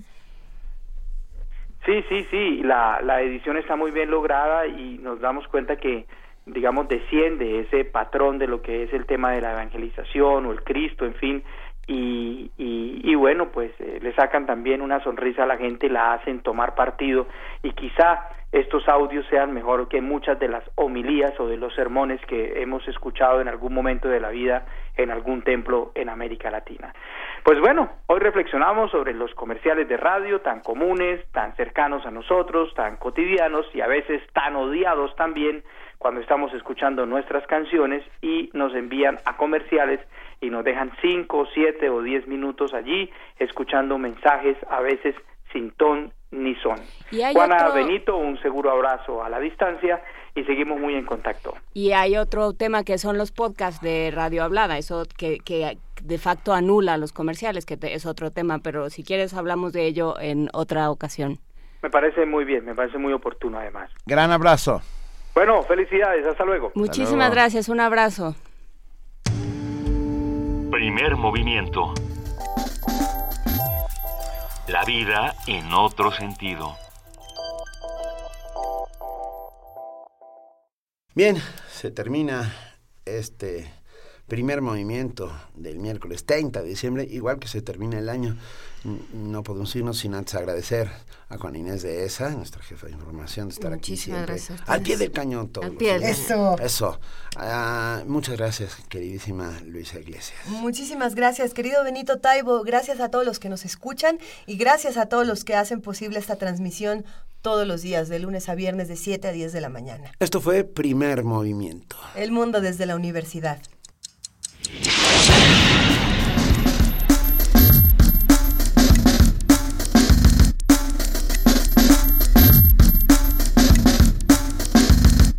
La Coordinación de Difusión Cultural de la UNAM y Radio UNAM presentaron